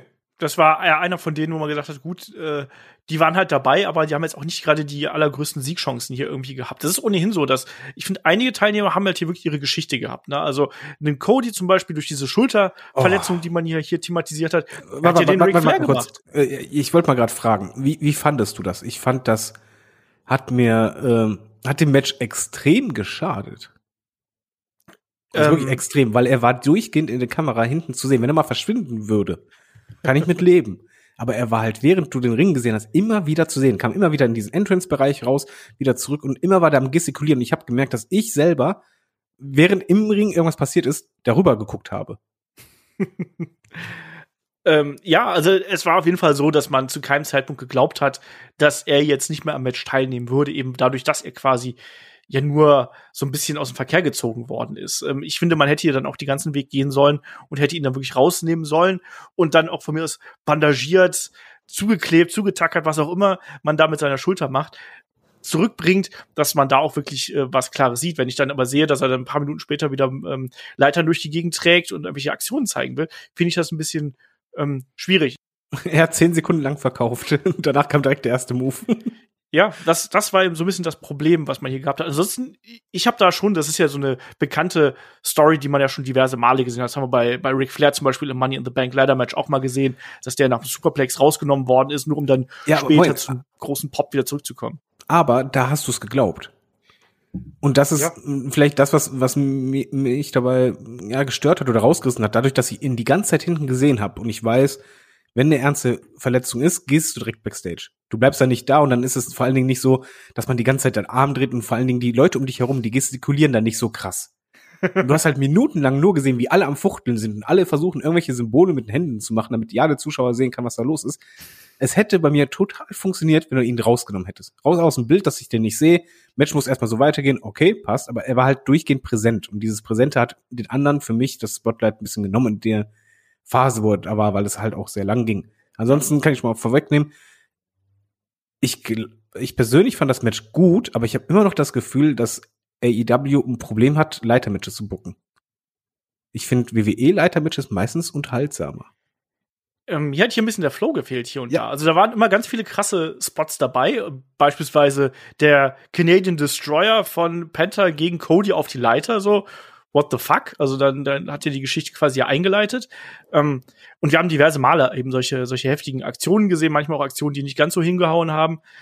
Ähm, aber ich habe immer das Gefühl, man hangelt sich eben so von großem Spot zu großem Spot und die Geschichte dazwischen, die bleibt so ein bisschen zurück. Das hat mich so ein bisschen gestört. Wobei ich sagen muss, dass ich es ganz gern hatte, dass hier ähm, die meisten Wrestler so ihre kleine Story gehabt haben. Wir haben wirklich einen Scorpio Sky gehabt, der im Verlauf immer näher an diesen Ring, da müssen wir auch gleich nochmal drüber sprechen, was man da überhaupt abnehmen musste, was da über dem Ring hing, Ich hol mir Kellogg's. zum Beispiel. Oder bei, bei Sonic. Äh, Bring, sage ich dazu nur. Oder so einen Ringreifen zum Schwimmen. Ach oh Gott, wie das aussah. Komm, wir sprechen wir jetzt direkt an. Also, Ja, okay. was hast du gedacht, wird über den Ring hängen? Vertrag. Ich hab's auch gedacht. Ich habe gedacht, ein Vertrag, ein, ein, irgendwie Aktenkoffer, irgendwie sowas, irgendwas, was du nehmen kannst. Und plötzlich hing, hing da dieser Donut. Und Ich der musste halt glänzte Sonic golden. denken. Ich musste halt an Sonic denken. Es tut mir leid. Ich habe hab die ganze Zeit äh, drauf gewartet, dass von, von der einen Seite so ein, so ein blauer Blitz hochgerannt kommt, die Leiter hoch, dann macht einmal Bring und dann ist der Kampf vorbei. Äh, das wäre cool gewesen. Ich glaube, wäre da echt dieser Soundeffekt gekommen, ich hätte mich weggeschmissen. Das, das war. Hm. Aber, aber ja, wenn es um Story geht, jeder hatte so ein bisschen Story, wie du halt schon richtig sagst, Scorpio Sky kam halt immer näher. Ich fand Lance Archer, ähm, den fand ich verdammt cool in dem Match. Ne? Ja. Ich hatte nicht nur, weil ich auf ihn getippt habe, sondern einfach gerade diese Schlussphase, das war etwas, was ich bei Leitermatches so eigentlich noch nicht gesehen habe. Dass halt nicht nur ein Monster da war, sondern halt einfach, das Monster ist da oben, wird geschlagen. Also, dass er gar keine Gefahr sieht, nochmal runtergeht, um halt äh, den Angreifer zu vermöbeln und dann nochmal hochgeht. Und diese äh, Überlegenheit, die hat er so gut dargestellt, gerade auch, weil er halt das auch grinsend gemacht hat, als wenn er das halt genossen hätte. Also ich finde, Lance Archer hast du hier halt richtig schönes äh, Character Work gehabt. Das fand ich auch super. Also Lance Archer hat hier auf jeden Fall auch massiv von profitiert. Gerade, wie du richtig gesagt hast, durch diese Freude, die er immer wieder ausgestrahlt hat, dass er da noch seine Gegner noch ein bisschen weiter zerstören durfte. Jake Roberts ist ja auch aktiv geworden. Dürfen wir auch nicht vergessen, ne? Mit einer kurzen ja. Clothesline hier gegen äh, Ethan Page, ehe er dann von Penta mit einem äh, Kick rausbefördert worden ist. Ähm, ja, Cody haben wir natürlich dann gehabt, der dann noch mal äh, dann zurückgekommen ist und äh, ja dann ach, es gab auch diesen leicht verbotschten Cutter, den wir da von ihm gesehen haben gegen Penta, wenn ich mich nicht komplett ja, passiert. täusche. Ja, das ist also, also so, bei sowas bin ich auch nicht sauer, wenn das passiert nee. im Eifer des Gefechtes. Da braucht auch keiner irgendwie, äh, wenn es Halle voll wäre, wegen, ah, you fucked up. Nee, nee, das, das, das passiert, alles gut. Mein, mein Lieblingsmove war, und ich weiß nicht mehr, wen er dadurch befördert hatte, als Lance Arch, äh, Archer mit Anlauf äh, jemand quasi mit, mit einem Knie getreten hat und der durch, durch äh, ach, dort war Scorpio Sky, der da durch die Leiter geknallt ist. Ja die komplett gebrochen ist. Und das sah so wuchtig aus, war mein Lieblingsmove da. Also, von der Action her war hier einiges äh, geboten. Das hat, das hat auch Spaß gemacht. Das war ein kurzweiliges Leitermatch. Ich bin bei dir. Ist, wir haben bessere Leitermatches schon gesehen, aber ähm, für das, was es sein sollte ähm, innerhalb der Show, war das schon äh, richtig gut und eine unterhaltsame ja. Angelegenheit. Da muss man gar nicht großartig rummeckern.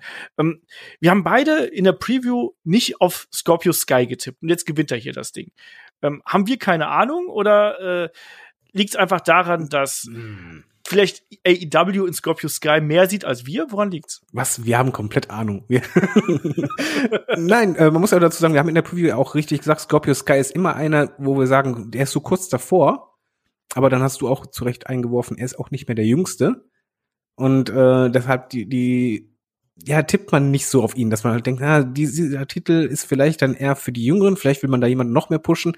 Aber Scorpio Sky, wenn man halt realistisch sieht über die ganze Zeit bei AEW, wo er als Einzelwrestler unterwegs war, war er immer kurz vor dieser Schwelle. Ja. Also es ist schon absolut, der Sieg ist legitim und er wäre wahrscheinlich sogar der zweite Pick gewesen, den ich genommen hätte, aber wir haben ja nur einen getippt. Und ich glaube, bei dir ist das auch so. Das ist halt nicht so in erster Front, aber das ist so direkt der danach, wo du sagst, sichere Nummer, kann man was machen, das kann funktionieren und das ist so, muss man sagen, nicht grundsolide klingt mal so doof, aber äh, es ist jemand, auf den du dich verlassen kannst. Ich habe eben auch im Match gemerkt, dass man mich mit dieser Story, die man hier erzählt hat, ähm, auch so ein bisschen bekehrt hat, weil man eben diese Geschichte erzählt hat, dass er kämpft und immer noch ein Stück näher und noch ein Stück näher und noch ein Stück näher, dann berührt er ihn, dann irgendwie ist er fast dran und dann kommen noch andere dazu und äh, diese Geschichte war schon extrem gut erzählt und das ist was, was äh, man hier sehr clever aufgebaut hat und deswegen äh, absolut legitimer Contender. Ähm, plus natürlich die anderen sind ja vielleicht auch hier und da noch in andere Fäden verstrickt. Man kann äh, gerade auch mit Lance Archer, glaube ich, mit dem kann man auch in andere Regionen noch was machen. Ethan Page ähm, und ähm, Max Caster, beides Top-Talente. Für die wäre es vielleicht ein bisschen zu früh gekommen. Ich hätte Max Caster cool gefunden, einfach so als Experiment, weißt du, als Überraschungspick quasi, der auf den letzten Drücker noch seinen Startplatz hier äh, bekommen hat. Der auch wieder gut gewappt hat am Anfang ich finde den super charismatisch ja. und wäre vielleicht auch zu früh gekommen, sagen wir es mal so. Genau, das ist so einer, gibt dir noch ein bisschen Zeit, aber das genau. wird ein großer.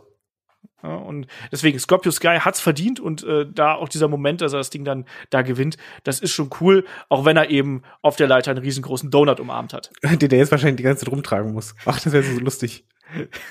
es ist ja, das äh, Match ist ja jetzt schon ähm, in dieser Woche quasi. Insofern muss man sich da keine Sorgen machen, dass er damit Probleme beim Zoll bekommt oder so. oder dann von Rennigel verfolgt wird, man weiß es nicht. Ähm, ja, kommen wir dann mal zum äh, nächsten Event, weil das war ja dann nicht unbedingt ein Match, sondern es war ja die Verkündung des neuen Talents. Es gab einen Countdown, es gab eine mysteriöse Musik, die vielleicht Fans schon kannten, wenn sie längere Zeit dabei sind. Christian Cage wechselt die Fronten und zwar zu AEW und unterschreibt den Vertrag. Wir haben gemutmaßt, wer es sein könnte. CM Punk, Brock Lesnar und so weiter und so fort. Kurt Angle hat auch noch mysteriös gepostet im Vorfeld. Jetzt ist es Christian geworden.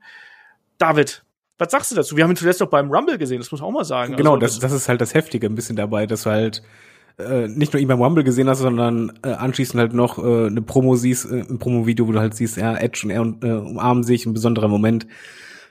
Und im nächsten Moment ist er halt bei AEW. Ich bin ein bisschen bei John Moxley. Er sagte in einem Interview äh, vorher mal, wenn du die Chance hast, Christian zu kriegen, jemand unter Vertrag, bin ich komplett bei ihm. Ich fand jetzt, ich kannte die Musik. Äh, ich habe dich auch direkt gefragt, mal, das ist doch die TNA-Musik, oder?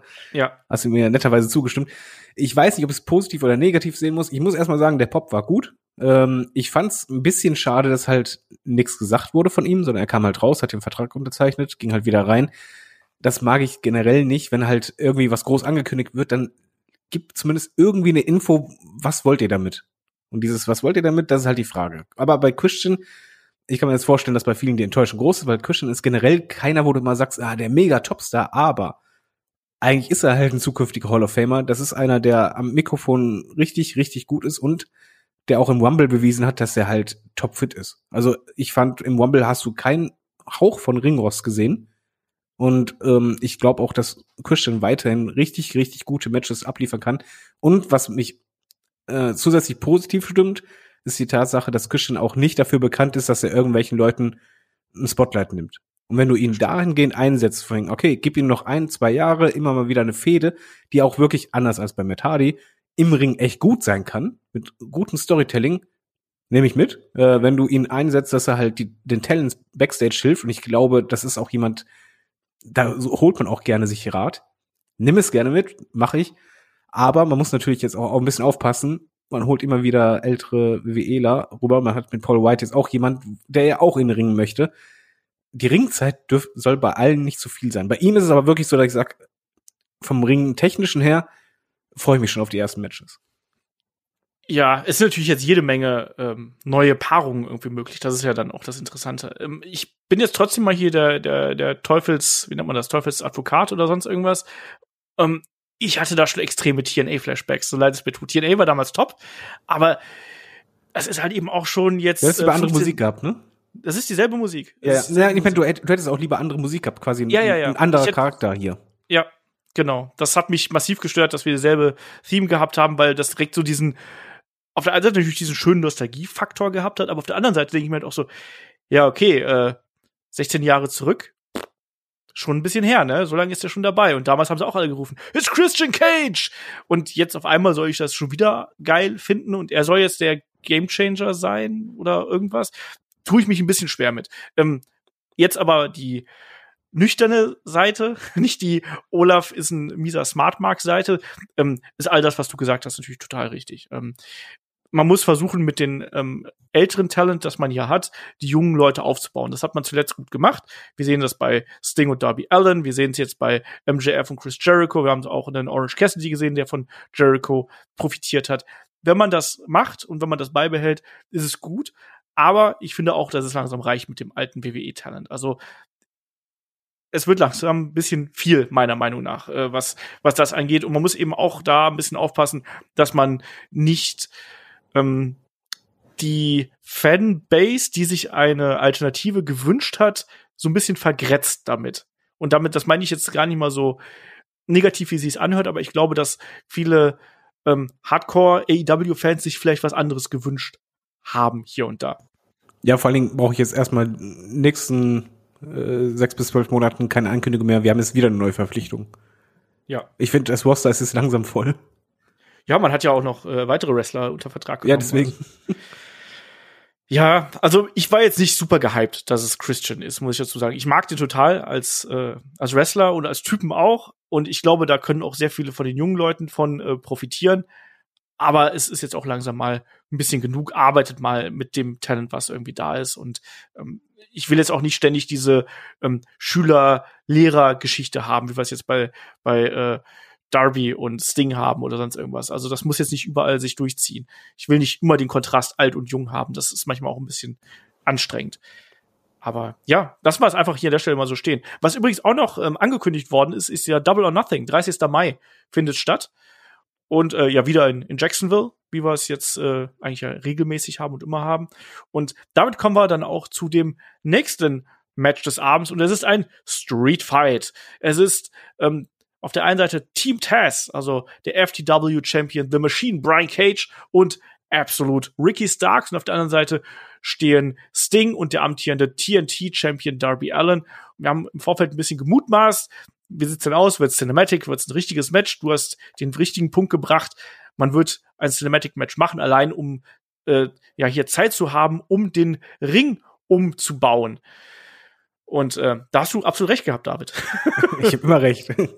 Nur verschieben sich äh, den nächsten Podcast um viereinhalb Stunden, weil darüber möchten wir jetzt, glaube ich, reden. Kann ich jetzt, warte mal, ich, ich mach's mal andersrum. Ich zitiere mal, was ich Olaf schrieb, während ich es geguckt habe und ich wusste, ne, er hatte dann geschrieben, ja, ich guck mir das später an, bin noch nicht so weit. Ich schrieb ihn, äh, saugeiler Sting, Darby, Entrance. Dann habe ich geschrieben, ah, den Entrance schaue ich mir nachher noch mal an. Danach richtig geil, Ausrufezeichen. Dann Laufe des Matches. Das Ding macht richtig Bock, Ausrufezeichen, Spiel, viel Spaß nachher. Danach habe ich geschrieben, ist Ausrufezeichen, das Ausrufezeichen, geil, Ausrufezeichen. Das Match hat mich komplett weggebombt und ich nehme es jetzt schon vorweg, bevor wir ins Detail gehen. Es war für mich persönlich rein subjektiv das beste Cinematic Match, was ich bislang gesehen habe. Das war fantastisch. Es so, war jetzt können wir anfangen. Genau, es war ein Match, was von vorne bis hinten durchgestylt gewesen ist. Ne? Also das Intro war natürlich fantastisch. Ähm, von vorne bis hinten, wie man erlebt hat, ähm, wie die beiden Teams hier in diese Lagerhalle kommen. Also Machine, Brian Cage und äh, Ricky Starks, die dann mit einem, ich glaube, es war ein Lamborghini, ein ja. grüner, Giftgrüner, da hinfahren, dann auch mit der entsprechenden Blende, was auch richtig geil ausgesehen mit Drohne und was man da alles eingesetzt hat äh, an Production Value und dann eben ähm, Sting, der mit einem schwarzen Pickup-Truck irgendwie da dahin fährt. Erstmal, erstmal legt er die, äh, erstmal macht er das Radio an. Stimmt. Das fand ich super. Du siehst einfach nur, wie er das Radio anmacht und dann fängt halt die Musik von Darby Allen an. Genau. Du siehst, weißt ja noch nicht direkt, wer, wer sitzt da jetzt äh, gerade an dem Wagen. Dann fährt dieser Pickup-Truck los. Und dann einfach die nächsten, wie lang geht das? Anderthalb Minuten? Keine Ahnung. Ja. Das ist, das ist so bombastisch cool gemacht vom Style her. Äh, ich nehme es dir vorweg, eigentlich sollte es sagen, ist mir jetzt aber egal, weil äh, Darby Allen fährt durch eine komplett leere Stadt mit einem Skateboard, während diese Musik läuft und immer wieder siehst du halt auch, beim Pickup-Truck ist halt jemand mit, mit einer Maske, der einen Flammenwerfer äh, anzündet. Bei Darby Allen fährt an, an Leuten vorbei, die halt darum sitzen, auch mit Maske. Und das hatte ein bisschen was von, hatte ich ja halt geschrieben, von der Purge. Das war mhm. von der Stimmung her so cool und erst im Verlauf des Entrance hast du gesehen, ey, warte mal, bei Darby Allen, aber auch bei Sting, da ist am Make-up irgendwas anders und bei den Masken ist auch irgendwas anders. Und es war halt einfach so, dass das Paint genau halb, äh, halb halb war. Also halb Darby Allen und halb Sting und zwar bei allen. Und äh, währenddessen äh, läuft diese Armee von maskierten äh, Leuten in diese Lagerhalle rein, die im Übrigen sehr cool aussah. Das war ja. richtig so Industrial äh, Street Fight Look, äh, laufen da ein und dann kommen die dahin und das ist so gut geschnitten, wo ich einfach nur dachte, oh, man hat da nicht nur Liebe zu Detail reingepackt, sondern auch ein bisschen äh, Produktionsbudget. Also man ja. wollte dann richtig was raushauen und allein der Entrance, boah, also da hatte ich richtig Bock, als die reinkamen. Ich fand's auch super. Also ich war auch sehr überrascht. Also ich habe ja so ein bisschen Angst gehabt, dass dein Hype meine äh, Vorfreude so ein bisschen schmälert, muss ich sagen. Ich hatte dazwischen noch eine Abgabe und musste dann ähm, da äh, vor dem Match ein bisschen pausieren. Entsprechend äh, habe ich mal zu einem späteren Zeitpunkt angeschaut. Aber es war ganz das komplette Gegenteil. Also ich war dann auch wirklich komplett im Match drin und ich war zu jeder Sekunde in diesem Match neugierig darauf, was als nächstes passieren würde. Und man hat es in meinen Augen extrem gut geschafft, jedem Charakter hier wirklich äh, so den Stempel aufzudrücken und nochmal zu zeigen, was die können und was die eigentlich darstellen. Das habe ich sehr gemocht. Und du hast gerade Production Value angesprochen. Ähm, da waren so ein paar Punkte dabei, die ich sehr mochte. Also ich, so, nur so kleine kleine Spots, weil müsste die Kamerafahrt, ganze, oder? Die Kamerafahrt, aber was ich auch geil fand, war, als dann ähm, ähm, Brian Cage und Darby Allen sich so in den hinteren Teil dieses ähm, dieser Halle vor Wagen, kurz bevor die beiden, also bevor, bevor Brian Cage Darby hochnimmt und durch diese Türen schmeißt, da ist ein Scheinwerfer gewesen an der einen ja. Seite. Und dadurch hast du auf der Seite, wo die Türen gewesen sind, hast du die großen Schatten von Darby und äh, Brian und konntest dann eben sehen, wie die beiden sich prügeln. Und dieses dieses ähm, ja Spiegeln quasi von den den aktiven Bewegungen und den Schatten, das fand ich mega geil in dem Augenblick, weil es irgendwie so so eine Dreidimensionalität in dem ganzen äh, Ding gebracht hat. Was du ja normalerweise, du willst ja sonst keine Schatten haben, so großartig. Aber hier hat das super äh, funktioniert. Dann natürlich auch der Effekt, wenn dann eben ein äh, Brian Cage den hochstemmt und dadurch wirft. Wir haben später noch gesehen, wie Brian Cage den armen Darby Allen hier im, im, im Suplex-Ansatz die Treppen hochträgt. Was halt das, das sah super aus. Ich, ich fand, absolut ich mochte crazy auch die, diese ganzen Schnitte. Man hatte im Grunde genommen ähm, sich sehr schnell getrennt. Erstmal, es hat, das Match hat mich schon gewonnen, als du einfach sahst, der, der allererste Move, äh, Brian Cage nimmt Darby, will ihn halt gegen die Wand, die halt sehr nah am Ring war, Stimmt, äh, ja. schleudern. Und der springt davon einfach ab, wo du einfach dachtest, oh, ihr benutzt die Umgebung. Ja. Und das war genau das, was sie halt komplett durchgezogen hatte und beide haben sich dann getrennt, also die, die Teams haben sich getrennt, aber es wurde halt immer wieder so gemacht, dass du halt von einer Storyline zur anderen kamst. Es war auch mal, wenn einer verletzt war, war es halt nicht so, ah, der ist weg, jetzt komplett aus dem Bild. Nee, nee, es wurde immer wieder auch rübergeschnitten. Dadurch hatte es halt wirklich diese, diesen Filmcharakter und auch diese, wie du halt sagtest, es gab halt immer wieder Geschichten auch innen drin. Also Darby Allen wird halt eigentlich komplett auseinandergenommen von Cage, der halt ein Monster war. Muss ich noch sagen, Darby Allens Outfit hat mir sehr gut gefallen. Ich hoffe, das macht er weiterhin. Alle hatten ja Straßenkleidung an, aber bei, bei ihm sah das halt deutlich angenehmer aus. Ähm, Cage sah aus wie ein Monster. Ja. Übrigens. Ähm, ich mochte auch einfach, dass dann wirklich Ricky Starks war dann halt derjenige, der dann komplett provoziert hat, äh, äh, das Ding komplett provoziert hat, auch sagte von, hey, ohne deinen Baseballschläger bist du gar nichts. Und dann einfach diese Coolness von Sting hat sie auch durch dieses Match gezogen. Der guckt sich einfach den Schläger an, guckt nach oben zum Fenster und wirft das Ding einfach komplett hoch zum Fenster. So, so jetzt habe ich keinen Schläger und los geht's. Und diese Kleinigkeiten haben sich komplett durch das ganze Match gezogen. Das fand ich richtig gut. Auch, wie gesagt, wie diese Umgebung sich, ähm, wie man die eingesetzt hat, wenn es dann später nach oben geht. Ich springe ein bisschen hin und her. Ist egal. Und, und ähm, Sting wird dann halt gegen diesen uralten, verrotteten Aktenschrank geknallt. Und er greift einfach eine Schublade und zieht die raus und haut die gegen das Knie. Mhm das hat sich halt durchgezogen, aber es fühlt halt sich nicht so an, wegen, ja, wir machen jetzt Spot nach Spot. Wir hatten zum Beispiel dieses Matt Hardy Cinematic, wo sich das halt wirklich anfühlte, okay, Spot, Pause, wir kommen dahin, nächster Spot. Sondern es war halt wie so ein glaubwürdiger, ja, blöd, weil Wrestling ist ja nicht glaubwürdig, aber wie ein glaubwürdiger Brawl, irgendwie ein Thriller, den du siehst, wo man halt wirklich einfach alles nimmt, was man gerade hier findet, ohne Rücksicht auf Verluste. Okay, hier ist irgendwie ein Pfahl, ein Stützpfeiler, alles klar, ich habe Darby Allen, der wiegt da nichts, ich knall den voll dagegen. Oder ich heb den hoch und wir werfen ihn einfach mal durch die Glasscheibe. Ja, äh, genau das. Äh, auch zu zweit. Er kommt einfach durch ja. und der nimmt den Bump und das sah so gut aus, auch von der von Kameraperspektive her. Wow, ey, ich war so drin in diesem Match und ich wusste im Übrigen zu dem Zeitpunkt auch nicht, wie lange es ging. Nee, das hab, da habe ich eh nicht drauf geachtet, muss ich, muss ich dazu sagen, sondern ich, ich war hier wirklich in Match drin. Also mir hat das von vorne bis hinten gut gefallen und ich, um nochmal auf die Charakterdarstellung hier zu sprechen zu kommen, also du hast es schon angesprochen, Brian Cage sah wie ein absolutes Monster aus. Da war es ja auch oft so, also da gab es ja auch diese Sequenz zum Beispiel, wo Darby auf dem Rücken von, von Cage hing ja. und Cage vorne noch äh, Sting quasi abhalten konnte wir haben den Eingriff von äh, Hook und von Powerhouse Hobbs gesehen. Auch das fand ich schön. Äh, Hook war ja auch ein wichtiger Teil äh, der ganzen Geschichte. Wurde ja zuletzt auch noch von Sting entführt und hat auch gesagt, so, ja, hier, ne, du kriegst jetzt heimgezahlt, dass du mich hier kidnappst und so. Fand ich super. Ähm, Sting sah absolut glaubwürdig aus und auch brutal und kaltblütig, wie er dann auch im äh, ersten Teil des Matches, wie er dann einen Ricky Starks nimmt und mehrfach mit dem Kopf an die äh, an die an die Wand schlägt oh quasi oh, ja. so rücklings und dann noch mal kurz zurückgeht und dann einfach noch mal so einfach nur um noch einen, einen Punkt zu setzen noch mal dagegen schlägt das war extrem wichtig Darby absolut unzerstörbar der übersteht das Glas der übersteht die äh, Würfe gegen ähm, die Objekte und gegen die Wände und ich weiß nicht was Darby kam vor allen Dingen immer mit Schwung ne ja ja Darby hat immer versucht von wegen komplett dieses einfach ich weiß ich bin körperlich unterlegen ich, ich gebe einfach alles. Das ist einfach dieser totale äh, Fighter-Modus. So, ich und wenn ich mit Cage hinten auf den Rücken springe, ist egal. Ich springe mit voller Wucht immer rein. Ja, und Super. auch so verrückt, ne, wo er dann diesen Pfeiler hochklettert quasi ja. äh, und dann einfach die, ähm, den Coffin Drop quasi rückwärts zeigt. Mega cool. Mega cool und äh, wie gesagt, Production Value war da, die Cuts waren da. Ähm. Es, es gab auch schöne Momente. Also es wurde ja auch zum Beispiel jeder, du, du wirst ja belohnt dafür. Okay, ich habe aufmerksam zugeguckt. Es wird halt nicht vergessen, der Schläger, der Baseballschläger wird nach oben geworfen. Das Ding ist wieder unten, hat echt Probleme mit abgefertigt und dann einfach oben Darby, hey, das siehst du, wie der hochguckt, wirft den Baseballschläger rüber.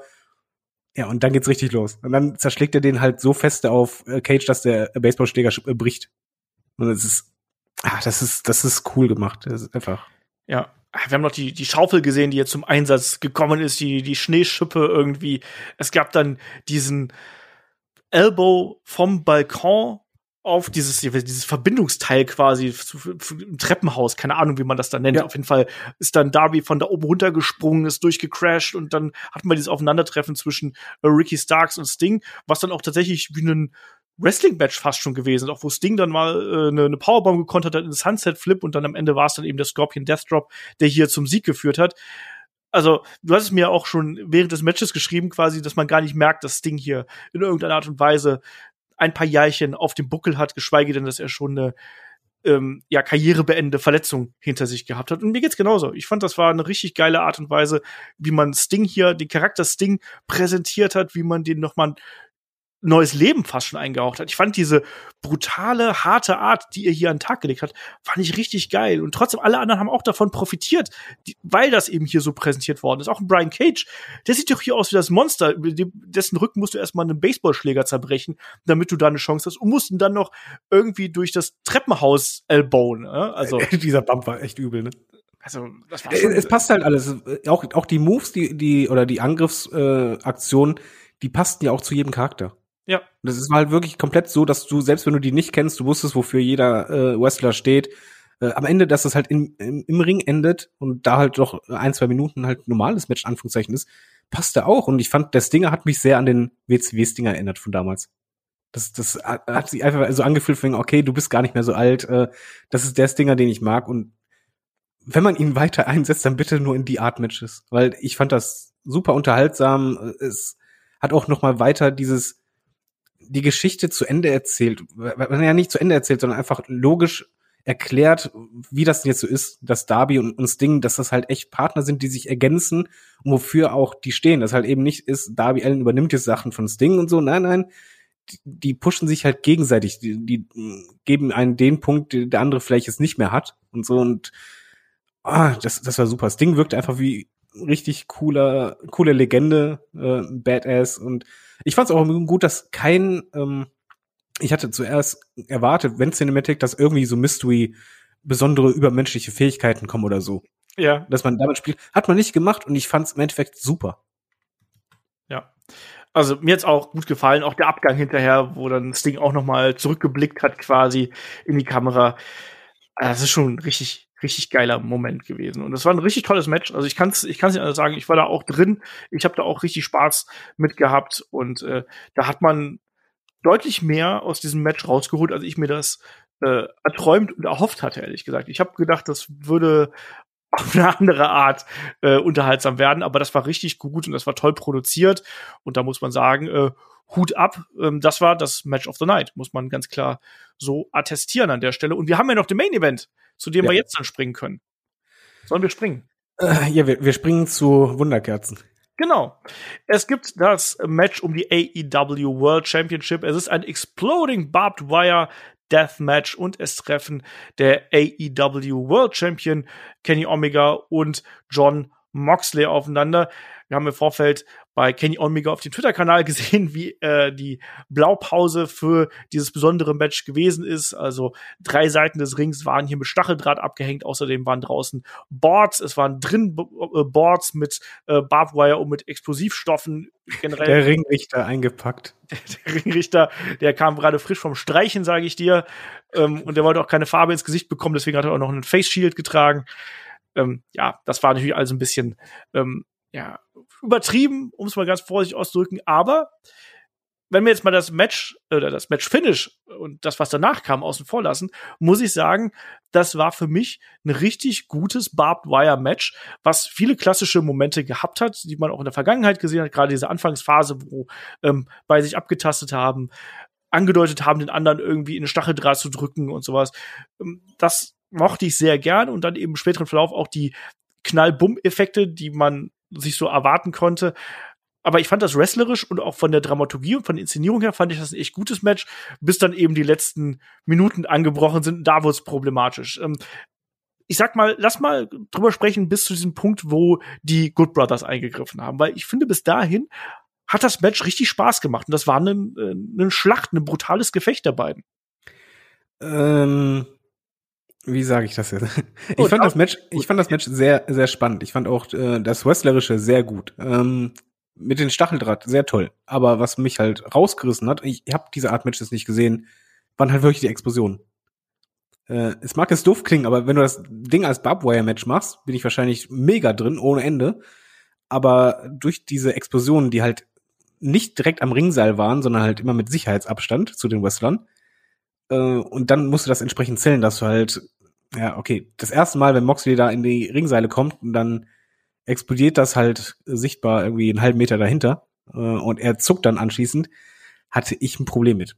Jetzt nicht so von, oh, ich bin komplett raus, was ist das für ein Mist, sondern einfach, das nahm mir die, die Glaubwürdigkeit und Intensität, weil die Intensität war in dem Match fantastisch. Ich mochte das auch anfangs total gern, dieses, ey, ich will dich in die Ringseile äh, befördern, nein, ich dich. Man muss immer kurz bremsen, man muss auch mal selber aufpassen, dass man nicht automatisch, weil man nimmt den Anlauf, oh, nee, doch keinen Fehler machen. Das fand ich super. Also das war äh, durch und durch sehr gut erzählt. Es war auch ganz anders als das Light-Out-Match, ähm, wo es halt für mich nur Spot nach Spot kam. Hier war wirklich Storytelling da. Das fühlte sich wie eine Schlacht an, eine sehr persönliche Schlacht. Und äh, ja, also wrestlerisch war es halt wirklich gut. Die Anfang, Angstmoment war halt sehr gut und dann ging es halt auch schnell nach draußen. Es gab ja eine Seite, die halt nicht mit Stacheldraht war. Und dann kam es halt, äh, war, da war die Mülltonne mit den vielen Gegenständen und dann wurde es quasi brutal. Genau. Da, da fing die zweite Phase an. Genau, dann gab es ja auch schon diesen Kotaru Crusher von ähm, Kenny Omega dann auf die Mülltonne zum Beispiel. Das hat dann wiederum dafür gesorgt, dass, äh, dass Moxley dann ja auch relativ früh im Match schon angefangen hat äh, zu bluten. Ähm, ja, und davor gab es dann eben auch schon mal die ersten Bekanntschaften mit den äh, mit dem Stacheldraht ich muss sagen, ich habe ja von Anfang an gesagt, dass es eher Effekthascherei ist mit den Explosionen als alles andere. Es geht ja um das Optische und um das Geknalle, was wir dann eben da hatten.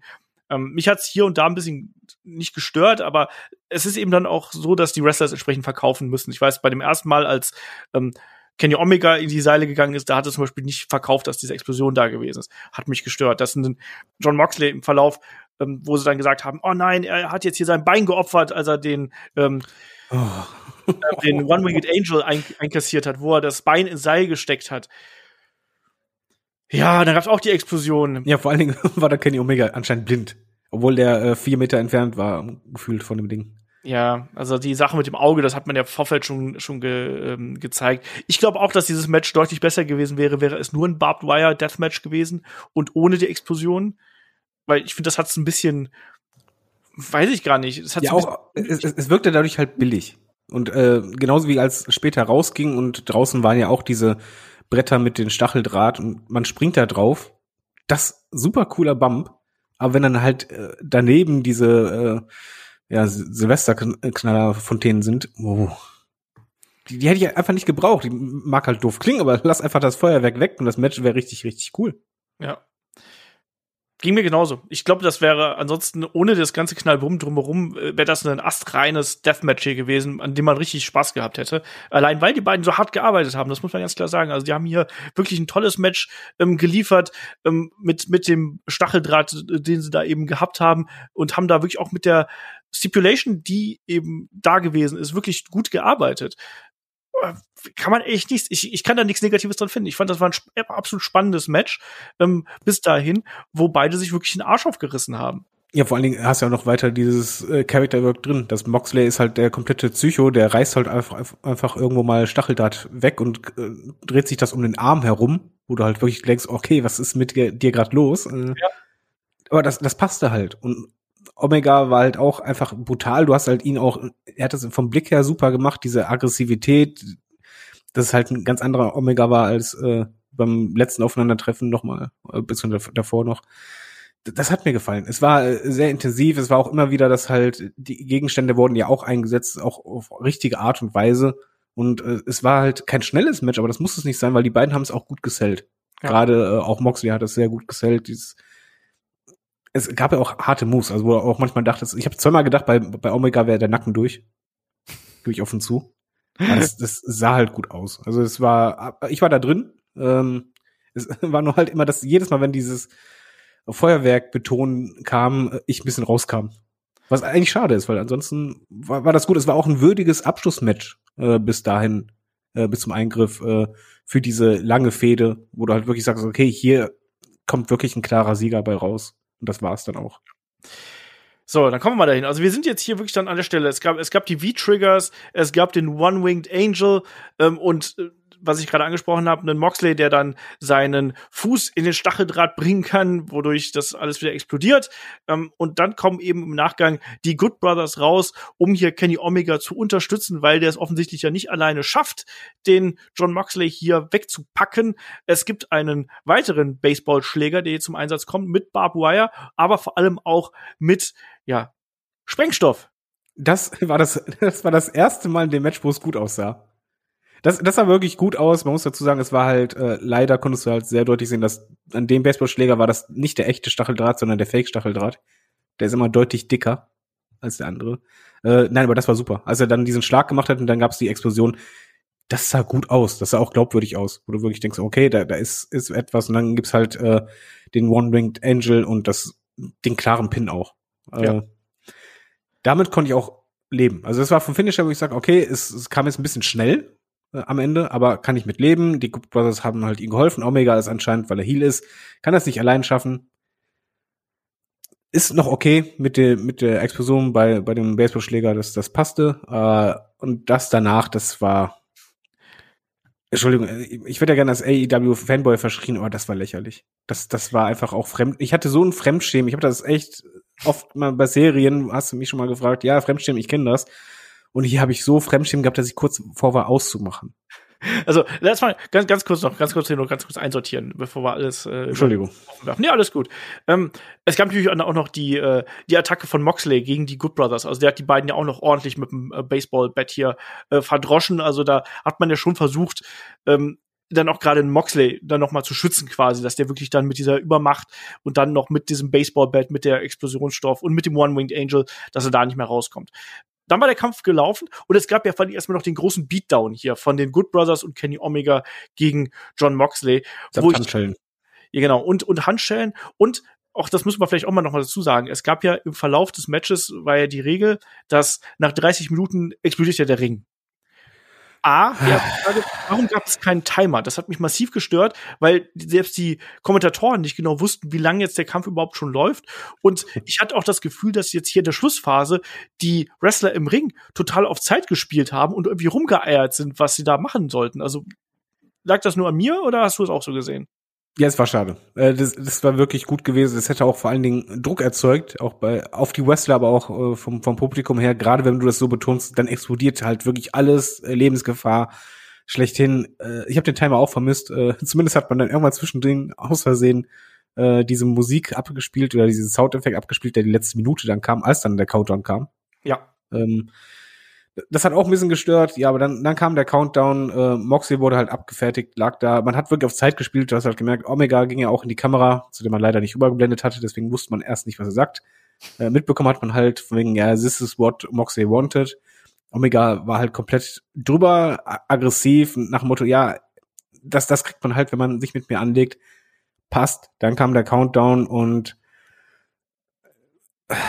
die, die schlimmsten zwei Minuten in AEW, die ich bislang hatte. Das, das, das ging. Erzähl du es, du bist da ein bisschen sachlicher, sonst verwende ich irgendwelche Kraftausdrücke.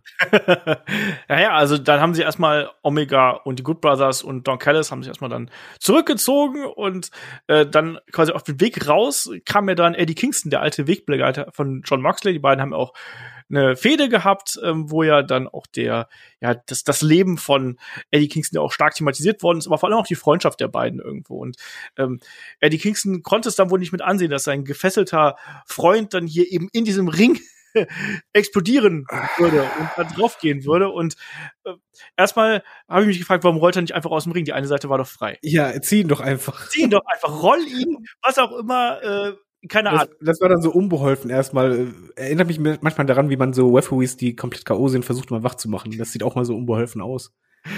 Aber ja, es war zu viel Zeit. Also wenn du sagst, es sind nur noch zehn Sekunden, dann okay, aber es sah unbeholfen aus. Aber Eddie Kingston hat erkannt, ich schaffe es nicht mehr und der Countdown läuft runter. Was macht man? Ich schütze natürlich meinen alten Freund, Weggefährten, genau. egal was für, für Schlachten wir schon hatten.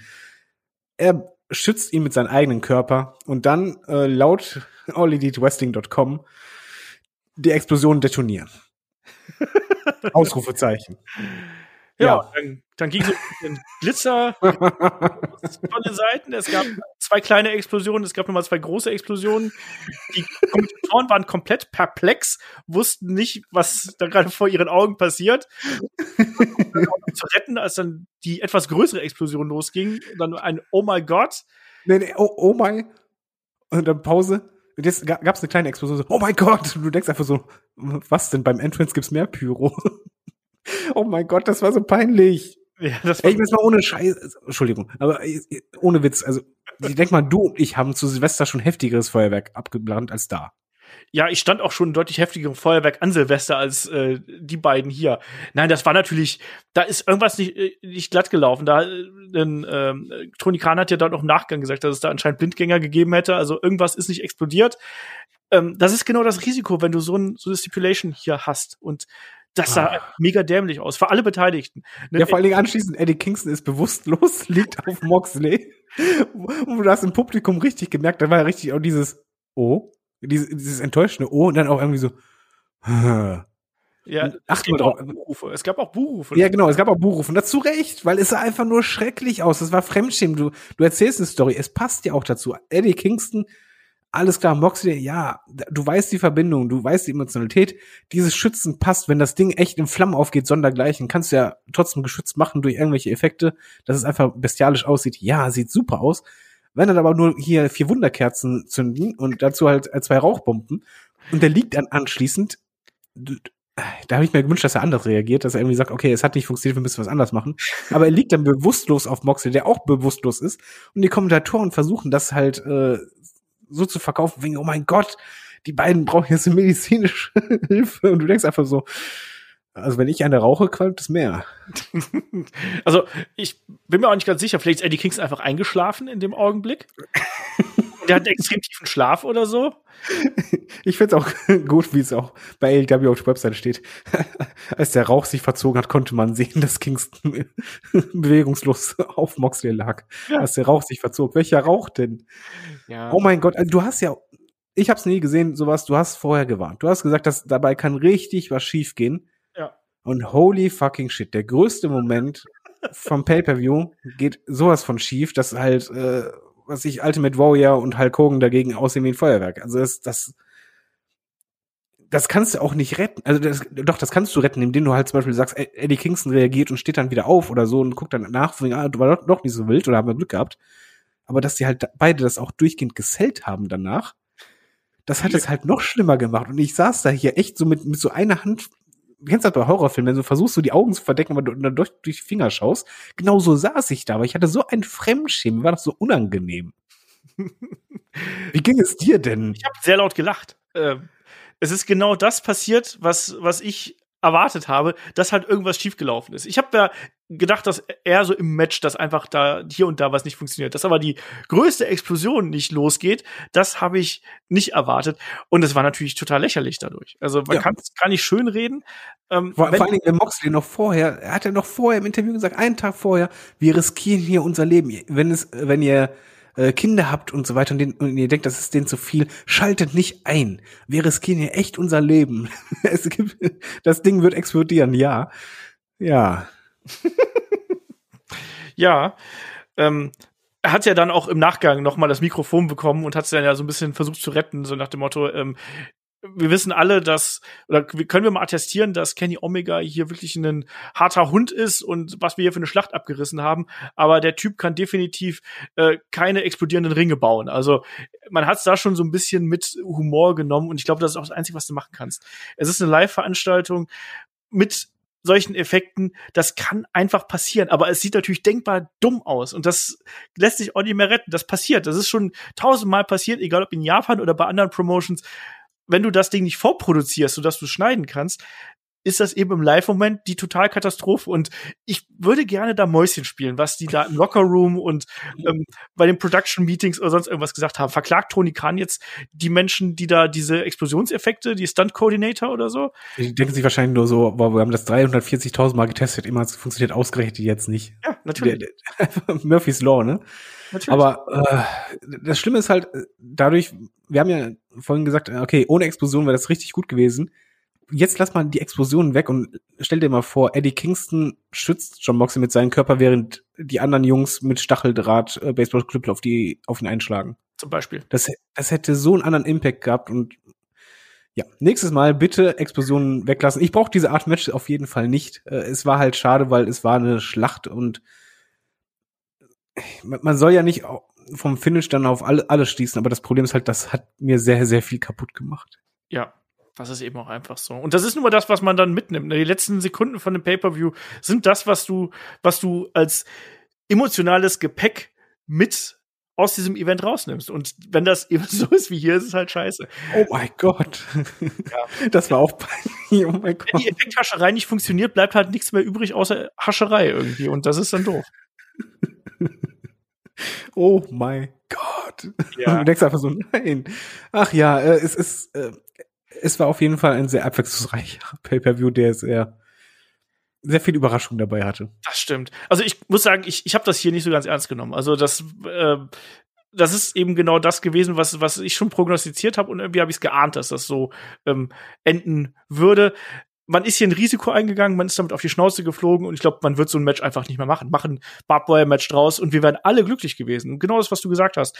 Ähm, lass Eddie Kingston sich da drüber legen und die schlagen auf ihn ein. Hätte super funktioniert und wir hätten eine neue Allianz gehabt. Die beiden alten Freunde sind wieder vereint und können sich dann ähm, nach ein bisschen hin und her gegen die äh, bösen Buben stellen hier. Emotionalität wäre da gewesen. Jetzt müssen sie erstmal gucken, wie sie es retten. Also durchbrechen sie da quasi die Wand und machen sie jetzt einfach das komplett lächerlich und sagen wirklich, hier, unser Champion ist so ein Depp, der kann doch nicht mal ein paar Drähte aneinander halten oder sowas. Keine Ahnung. Ich glaube, die schweigen das aus vielleicht. Weil das also würdest du auch mega schaden. Ich, ich weiß es halt nicht, ey, wie du da, da gut raus also, Sie haben ja schon geteilt, dass äh, Moxley das dann im Nachgang gesagt hat. Also man geht ja, Moxley, ja, aber ich weiß nicht, was Omega macht. Ja. Vor allen Dingen, eigentlich hast du ja die Storyline so gehabt, dass du theoretisch hast du jetzt Moxley rausgeschrieben, wenn es halt wirklich Explosionen gab, aber gab es halt nicht. Jetzt kannst du ihn schlecht draufschreiben. Nö, er hat ja auch gesagt, I'm still standing und so, ne? Also typische äh, Moxley, ähm, ich habe zwar verloren und bin am Arsch, aber ich bin trotzdem noch da. Also auf jeden Fall spannende Entwicklung durch diesen Botch, der ich habe schon Leute gelesen, die geschrieben haben, hier, das ist der neue Shockmaster-Moment. Das, ja, das, das ist etwa die Liga.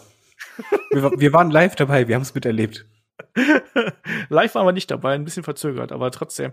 Ähm, ja, Trotzdem, lass mal hier zum Fazit äh, kommen. Wie hat dir denn hier der Event gefallen? Wir brauchen eine Bananenwertung 1 bis 8.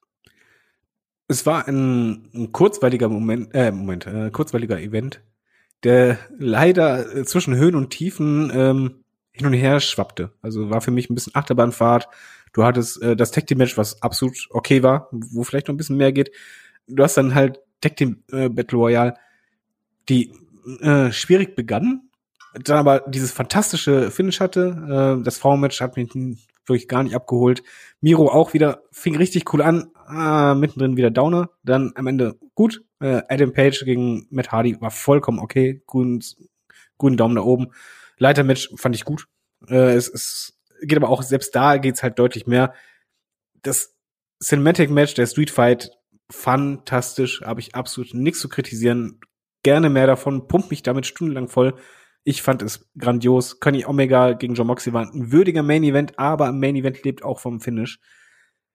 Schwierig. Ähm, wie gesagt, hat sich durchgezogen. Höhen und Tiefen, Auf und Abs. Äh, ich gebe, weil es kurzweilig war und das Cinematic mich komplett abgeholt hat, schwanke ich zwischen fünfeinhalb und sechs Bananen. Ich würde halt sagen, wahrscheinlich, wenn ich positiv bin, wenn ich nur Street Fight im Hinterkopf habe, sage ich auf jeden Fall sechs Bananen. Wenn ich das Finish im Kopf habe, gibt es einen Abzug äh, fünfeinhalb, sagen wir fünfeinhalb.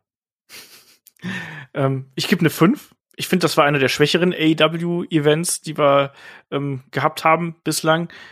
Ähm, da war sehr vieles dabei, was mich nicht 100% abgeholt hat über die gesamte Zeit. Also insgesamt hat man gemerkt, dass in der Midcard, da hapert es hier und da ein bisschen, da gibt es ein bisschen Probleme. Wenn man dann eben in die höheren Card-Regionen guckt, da hat man dann eben auch gesehen, dass da die großen äh, Punkte zu holen sind irgendwo und ja, dass dann eben das Finish hier den Bach runtergegangen ist, dass es dann bitter, aber das kann eben passieren, wenn man solche riskanten Stipulations hier mit reinbringt und sowas, wo äh, extrem viel auf Effekte und Technik irgendwie ankommt. Manchmal funktioniert das dann eben auch nicht und was dann passiert, haben wir hier gesehen. Tja, so ist das. Auf jeden Fall nicht gerade, also wenn man jetzt AW Revolution im letzten Jahr und in diesem Jahr muss man leider sagen. Ähm, letztes Jahr hat sehr deutlich gewonnen in meinen Augen. Das war einer der besten äh, Events, ähm, die wir im Jahr gehabt haben, wenn nicht sogar der beste Event. Und das äh, Revolution in diesem Jahr eine gemischte Tüte, sage ich mal. Ja. ja, das passt. Es war einfach mehr möglich. Es, oder ich habe immer das Gefühl gehabt bei dem Pay-Per-View, eigentlich wäre mehr drin gewesen. Das ist richtig. So, aber an der Stelle würde ich auch sagen, machen wir den Deckel drauf. Wir sind ja schon wieder hier in Überlänge unterwegs, aber war auch ein langer Event und entsprechend ähm, müssen wir da auch viel drüber quatschen natürlich. Ähm, David, möchtest du noch was zum Abschluss sagen? Oh mein Gott! ja, und hier geht's dann äh, weiter im Programm am Wochenende mit Wochenend-Podcast. Wir werden den Chris Jericho wahrscheinlich doch zweiteilig machen. Ähm, einfach weil ähm, derzeit mir ein bisschen die Zeit fehlt, um das äh, große Ding dann vorzubereiten. Deswegen werden wir es zweiteilig machen und ähm, dann erstmal jetzt am Sonntag den ersten Teil von dem Chris Jericho Personality Special hier äh, abhalten. Ansonsten bei Patreon und bei Steady habt ihr natürlich dann noch No Host Bart, ihr habt das Match of the Week und ihr habt vor allem in der vergangenen Woche natürlich auch ganz, ganz viele Podcasts von uns gehabt. Ähm, Breakout zu Ilya Dragunov ähm, haben wir da eben gehabt beispielsweise und noch ganz viel anderen Kram. Das Magazin hatten wir noch. Ähm, einiges, was wir da auf Lager haben und wir werden natürlich da auch in den kommenden Wochen noch nachliefern. Und äh, ja, wenn ihr uns unterstützen wollt, besucht uns sehr gern bei patreon.com slash headlock.de oder steadyhq.com slash headlock.de oder schaut einfach auf headlock.de auf unserer Website vorbei, unterstützt uns da. Und wenn ihr mit uns quatschen wollt, dann geht auf unseren Discord-Kanal, den findet ihr dann auch, also die Einladung dafür findet ihr auch überall unter allen Beiträgen und auch unter allen Videos. Also kommt da gerne rum. Und damit würde ich sagen, machen wir hier den Deckel drauf. Ich sage Dankeschön fürs Zuhören, Dankeschön fürs dabei sein und bis zum nächsten Mal hier bei Headlock, dem Pro Wrestling Podcast. Macht's gut, bis dahin. Tschüss. Tschüss.